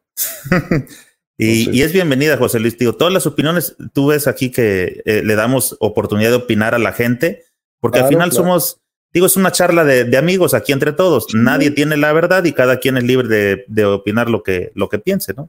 Aquí se queda para la, para la esta. Oye, y hablando de, de que está concentrado el poder en la Ciudad de México, pero en realidad el básquetbol está en el norte, ¿no? Siempre ha estado en el norte. Sonora, Chihuahua, pues La Baja, Monterrey.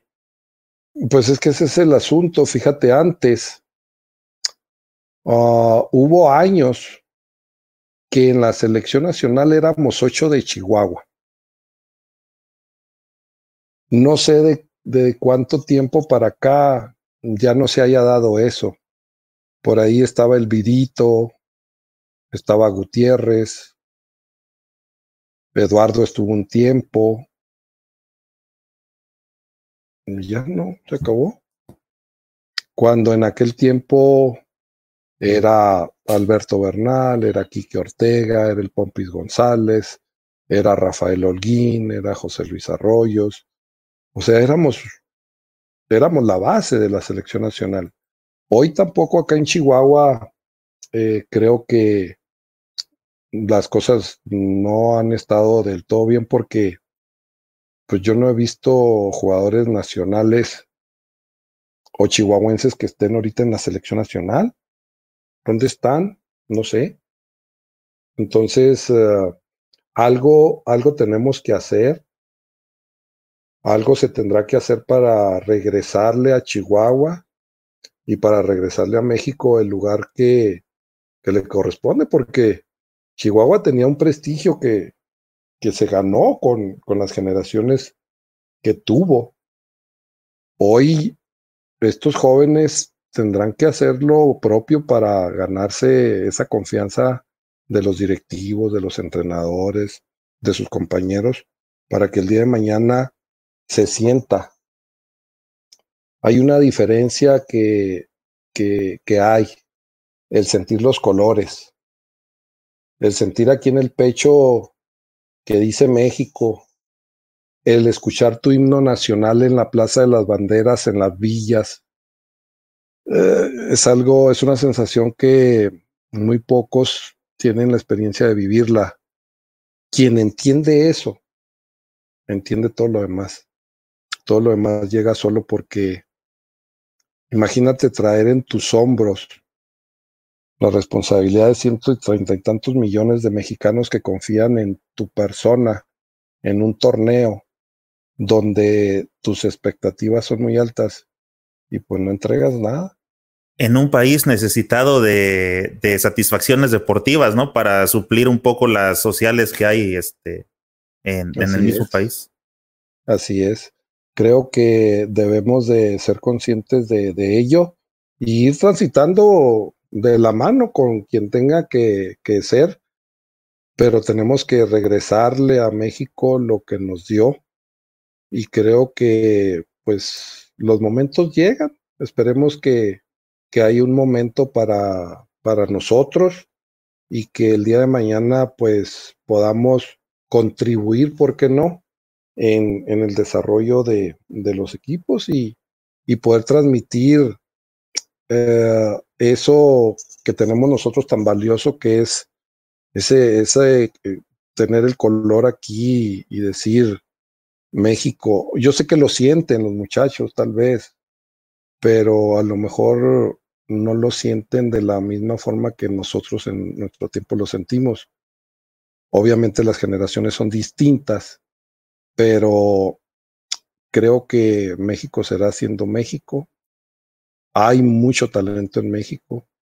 Entrenadores también, creo que hay mucha capacidad.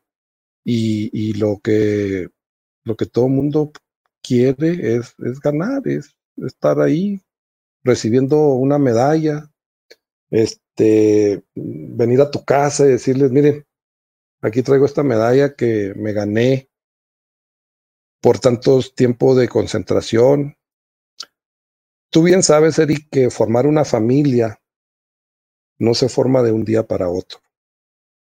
Entonces, si nosotros durábamos seis meses concentrados, con giras de fogueo internacionales, con clubes, con selecciones nacionales de Europa, de Sudamérica, estuvimos en Canadá, en todos lados, creo que eso nos dio resultado porque llegábamos a los torneos muy fortalecidos. Y creo que lo más importante es que llegábamos como una familia. Si a ti te pegaban, Eric, pues a mí me dolía. Entonces, eh, eso no sé si se ha olvidado, se ha perdido, pero algo se tendrá que hacer y, yo creo que hay gente que, que lo puede lograr y, y, hay, que, hay que dar oportunidad a que las cosas fluyan, a ver qué es lo que sucede más adelante. Dice, a, ver, se me fue. Dice René, en Chihuahua, desde que se acabaron los campeonatos estatales de básquetbol, se acabaron los buenos jugadores. ¿Qué piensas, José? Eh, eh, es cierto, René Galas, es cierto que antes había un proceso distinto al que ahora existe. Antes había un torneo municipal Luego se jugaba un campeonato estatal y ese torneo estatal salía el equipo representativo del estado, que era el que iba a jugar el nacional donde fuera la sede. Pues eso también ya se acabó. Ya las formas y los formatos ahora son distintos.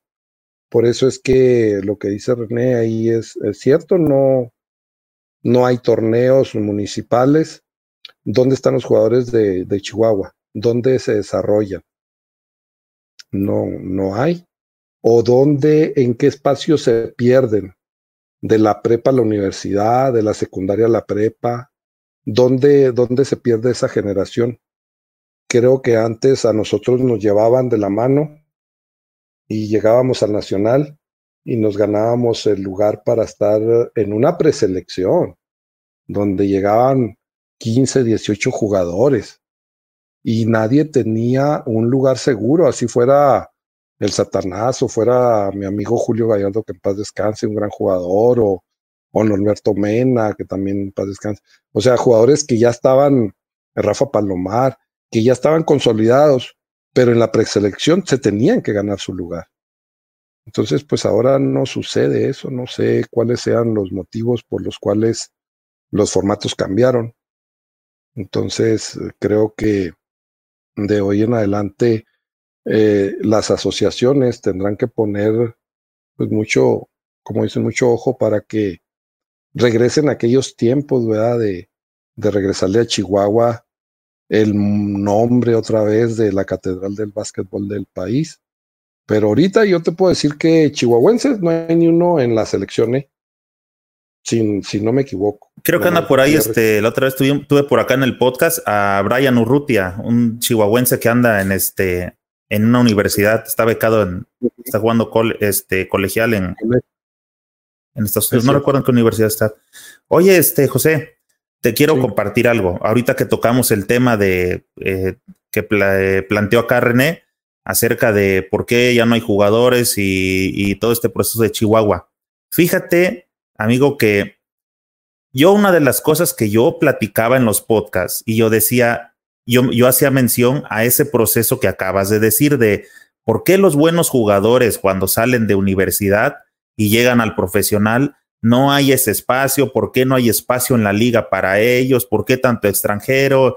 Y yo traía eh, bronca con eso, ¿no? ¿Por qué no desarrollamos? ¿Por qué, no pueden asesorarse con, con eh, buenas personas de marketing, gente profesional que lleve esto, que, que sea negocio, pero que también haya jugadores nacionales? O sea, yo traía un rollo con eso. Hoy, hoy ese rollo se me quitó, te voy a decir por qué Hace rato, o al mediodía, creo, no sé, yo vi la transmisión después, viene una entrevista que le hicieron al presidente de la LNBP, a Sergio Ganem, y palabras más, palabras menos, pero casi, casi así textual, le preguntaron sobre ese tema, de qué, por qué tantos extranjeros, y él comentó, dijo, por mil y una ocasión voy a responder esa pregunta le preguntaron que por qué no hay mexicanos o más mexicanos en la liga. Eh, él defendió que solamente en la liga hay espacio para cuatro extranjeros, pero todos sabemos que traen la infinidad de, este, de pochos y el jugador local, y creo que por ahí puede venir esta parte que tú comentabas, de que pues esa gente tal vez no siente tanto el, el, el, el arraigo del país como lo puede sentir alguien que vive acá. Esa es una. Ahora, también Sergio Ganem dijo que no se confundan, que la LNBP es una liga de espectáculo, no de desarrollo. Eso lo dijo tal cual y todos pueden entrar ahí a la página, no estoy mintiendo, eso lo vi de él. Y yo cuando entendí esa respuesta dije, este, wow, pues ahora sí que ya no tengo nada que estarle peleando a la liga, porque yo peleaba eso de, ¿Por qué no desarrollan? ¿Por qué no traen jugadores? ¿Por qué este, no, no traen gente profesional que, que puedan tener gente local para que formen un arraigo en los equipos? Pero ya con la explicación que dio el, el presidente, pues en definitivamente no hay nada que pedirles, porque ya lo dijo él, la liga es una liga de espectáculo, no de, no de desarrollo. Ahora la pregunta es, José Luis, entonces, ¿habría que formar una liga que sí cumpla esa función de desarrollar al jugador mexicano?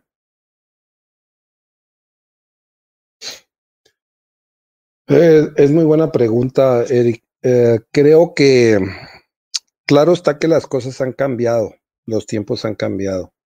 Eh, las cosas de, de, nuestra generación no tienen nada que ver con la, con la generación de ahora. Ahora, como tú lo mencionas, mira ahorita qué qué bonita charla hemos tenido cuando en aquel tiempo no teníamos la tecnología ni, nada de eso a las manos. Eh, la Liga Nacional de Básquetbol Profesional, yo, yo fui parte de ella cuando este, se crearon los Halcones Rojos de Veracruz. Ah, conozco algo de, de aquellos tiempos. Yo siempre, desde que fui jugador, Eric, yo siempre peleé como jugador de que en los equipos debería de haber nada más dos extranjeros. Porque eso daba una oportunidad al jugador nacional de que se desarrollara y que en aquel tiempo, si nos remontamos a aquellos tiempos, nosotros en Chihuahua ganábamos la liga con un extranjero, pero era una generación muy buena de jugadores chihuahuenses, que ahora pues creo que no, no lo hay. Uh, siento que efectivamente la Liga Nacional de Básquetbol Profesional se convirtió en una liga de espectáculo, que, que es, ellos, la gente está pidiendo eso y eso se le está dando. Eh, estoy de acuerdo con Sergio que, que si es una liga de espectáculo, está perfecto. Pero para poder alimentar a los equipos nacionales, ¿qué otra cosa tenemos que hacer en paralelo para que esto se lleve a cabo? ¿Cómo hacemos que salgan jugadores? Porque nuestra liga es el mayor fogueo que tenemos. Tan es así que yo he visto juegos donde hay un entrenador extranjero y todos los extranjeros que tú mencionas ahorita. Y la liga se convierte en México en una liga extranjera. Los jugadores mexicanos tienen muy poca participación. ¿Por qué? Pues obviamente vienen los jugadores extranjeros con más talento, obviamente ganando más dinero. Y, y no hay espacio para ello, pero porque la liga tomó ese formato. Entonces el día de mañana pienso que deberían de hacer algo paralelo porque si tú te das cuenta en un equipo viene un entrenador de Puerto Rico y luego se trae algunos jugadores puertorriqueños, vienen y foguean la liga, juegan la liga, la ganan, el entrenador se entrena, los jugadores se entrenan y luego en el torneo internacional nos topamos con ellos y pues es obvio que ellos llevan más ventaja que nosotros, ¿verdad? Porque pues ellos están jugando claro. la liga y nosotros no. Entonces, ¿qué pasa? Pues nos ganan. Entonces, creo que eh, si es así, también me quedo con lo de Sergio. Si es una liga de espectáculo, excelente. Pero, ¿qué hacemos entonces para que el básquetbol mexicano surja? como, como nosotros llegamos a, a decir, este torneo lo vamos a jugar puros mexicanos y nos comprometemos a ganar la medalla de oro que fue en los Juegos Centroamericanos en México. Muchos dijeron, no, ¿cómo? Que si fulanito puede ayudar mucho. Pues nosotros los mexicanos dijimos que teníamos esa capacidad y lo demostramos y lo ganamos. Creo que alguien tiene que tomar la batuta ahora para, para que esto surja más adelante o, o a la brevedad posible. Porque, pues es cierto, no lo hay. Y tú lo has visto. ¿Cuántos jugadores hay? ¿Cuántos jugadores mexicanos habían en la final del año, de este año que terminó entre Nuevo León y Mexicali? Fue la final, creo. Sí, eh, sí, eh, y precisamente era, era eso, José, este, digo, yo, no tenía idea, o al menos no había escuchado esa, esa frase contundente de parte del presidente de a mí no me pidan este, jugadores de desarrollo, lo mío es espectáculo, porque si yo hubiera conocido eso desde, desde el inicio, yo no le estuviera como eh, habla, platicando aquí de la liga que no desarrolla, porque yo no tenía claro eso, yo tenía eh, un entendido que pues como en todas las ligas del mundo, la liga, la liga eh, mandante, la liga cantante, es la que la, la base, la formadora. Lo he visto en la liga de Argentina, que tiene sus bases estructuradas. Platicamos aquí con, con Ramón Díaz, el coach de capitanes, y también la, la liga española tiene tres ligas antes de llegar a la liga, a la liga AVE, no, la, ¿cuál es la? Sí, AVE la Liga Endesa, la, que todos conocemos. Ajá, Este, y yo te daba por entendido que así debería de funcionar en México, pero hoy que escuché eso, de que a mí no me, casi, casi no me, estén chingando, esta liga es de, no es de desarrollo, esta es de espectáculo. Dije, wow, pues aquí se acabó todo lo que yo tenía que hablar de la liga, porque en realidad no tengo nada que opinar de este, más que de los extranjeros que traigan de calidad o todo eso, por en realidad para mí ese asunto ya ya se finiquitó. Ahora entonces, creo que la gente que es un referente, un ícono como lo eres tú, como no sé qué otra gente ande por acá con ganas de, de ayudar al básquetbol mexicano, pues eh, si ya lo dijo el presidente, ahora creo que del otro lado está la oportunidad de hacer una liga de desarrollo que a él no le interesa. Tal vez a otra gente sí le interese eh, eh, foguear y estar sacando jugadores mexicanos. Pienso. Sí, sí, sí, tienes, tienes razón en ese sentido. Eh, claro está que habría que eh, retomar eso las autoridades que estén eh, tengan la oportunidad de, hacer una invitación o, de, voltear y decir, bueno, ¿qué hacemos? ¿Cómo llegamos? Uh, ¿Por qué hoy no Chihuahua produce jugadores o Baja California o Jalisco? Eh, nos enfocamos con los niños, cuántos años trabajamos con ellos, o sea, son muchas cosas que se tienen que ver, Eric, para poder uh, definir qué, pero creo que sí tienes razón, tendrá que haber algo para que el día de mañana salgan pues jugadores mexicanos, ¿verdad?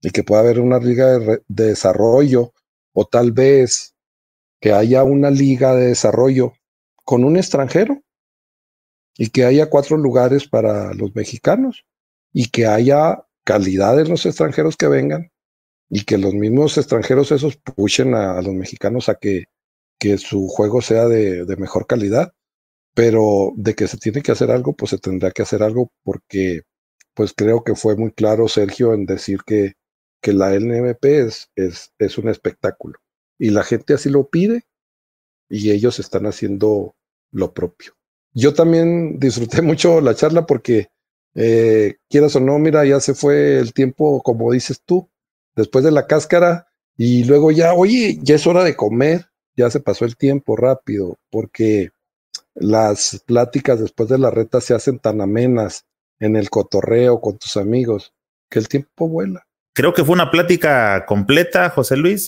eh, los inicios, Eh, toda su historia, su trayectoria, Panamericanos, Liga de Brasil, este, el tema de NBA, básquetbol mexicano. Pues platicamos en general, creo que de todo, y solo me queda agradecerte, José Luis, y este, qué bueno que hayas aceptado estar por acá, amigo, y queda pendiente que cuando haya un evento deportivo, claro, nos, eh, nos vamos a contactar y te voy a invitar porque ahorita ya con esto de las eh, esas plataformas digitales, eh, es más, es muy fácil que podamos conversar acerca de, de básquetbol porque a la gente le gusta mucho saber de ti y escuchar tus puntos de vista. Ok, ok, ya tienes mi contacto, ya sabes dónde encontrarme. Te mando un abrazo afectuoso, cuídate y sabes que hoy acabas de sumar a tu, a tu cuenta de amigos a José Luis Arroyos. Uf, tremendísimo honor, señor. Muchas gracias, muchas gracias. Y déjame por aquí te cierro con un comentario. Dice Jorge Martínez, un abrazo, un fuerte abrazo a mi querido amigo. Para mi gusto, el mejor de todos los tiempos de México, como decía el ya fallecido Constancio Córdoba. José Luis Arroyos Morales es un jugador NBA que nunca jugó en la liga. Un fuerte abrazo.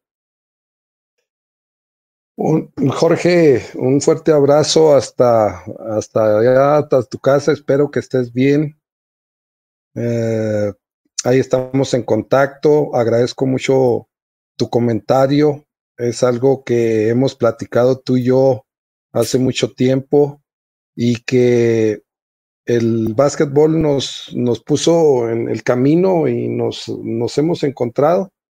Y este, te agradezco las palabras que me las has hecho saber en persona y, y a través de, de donde estamos en contacto. Gracias, Jorge.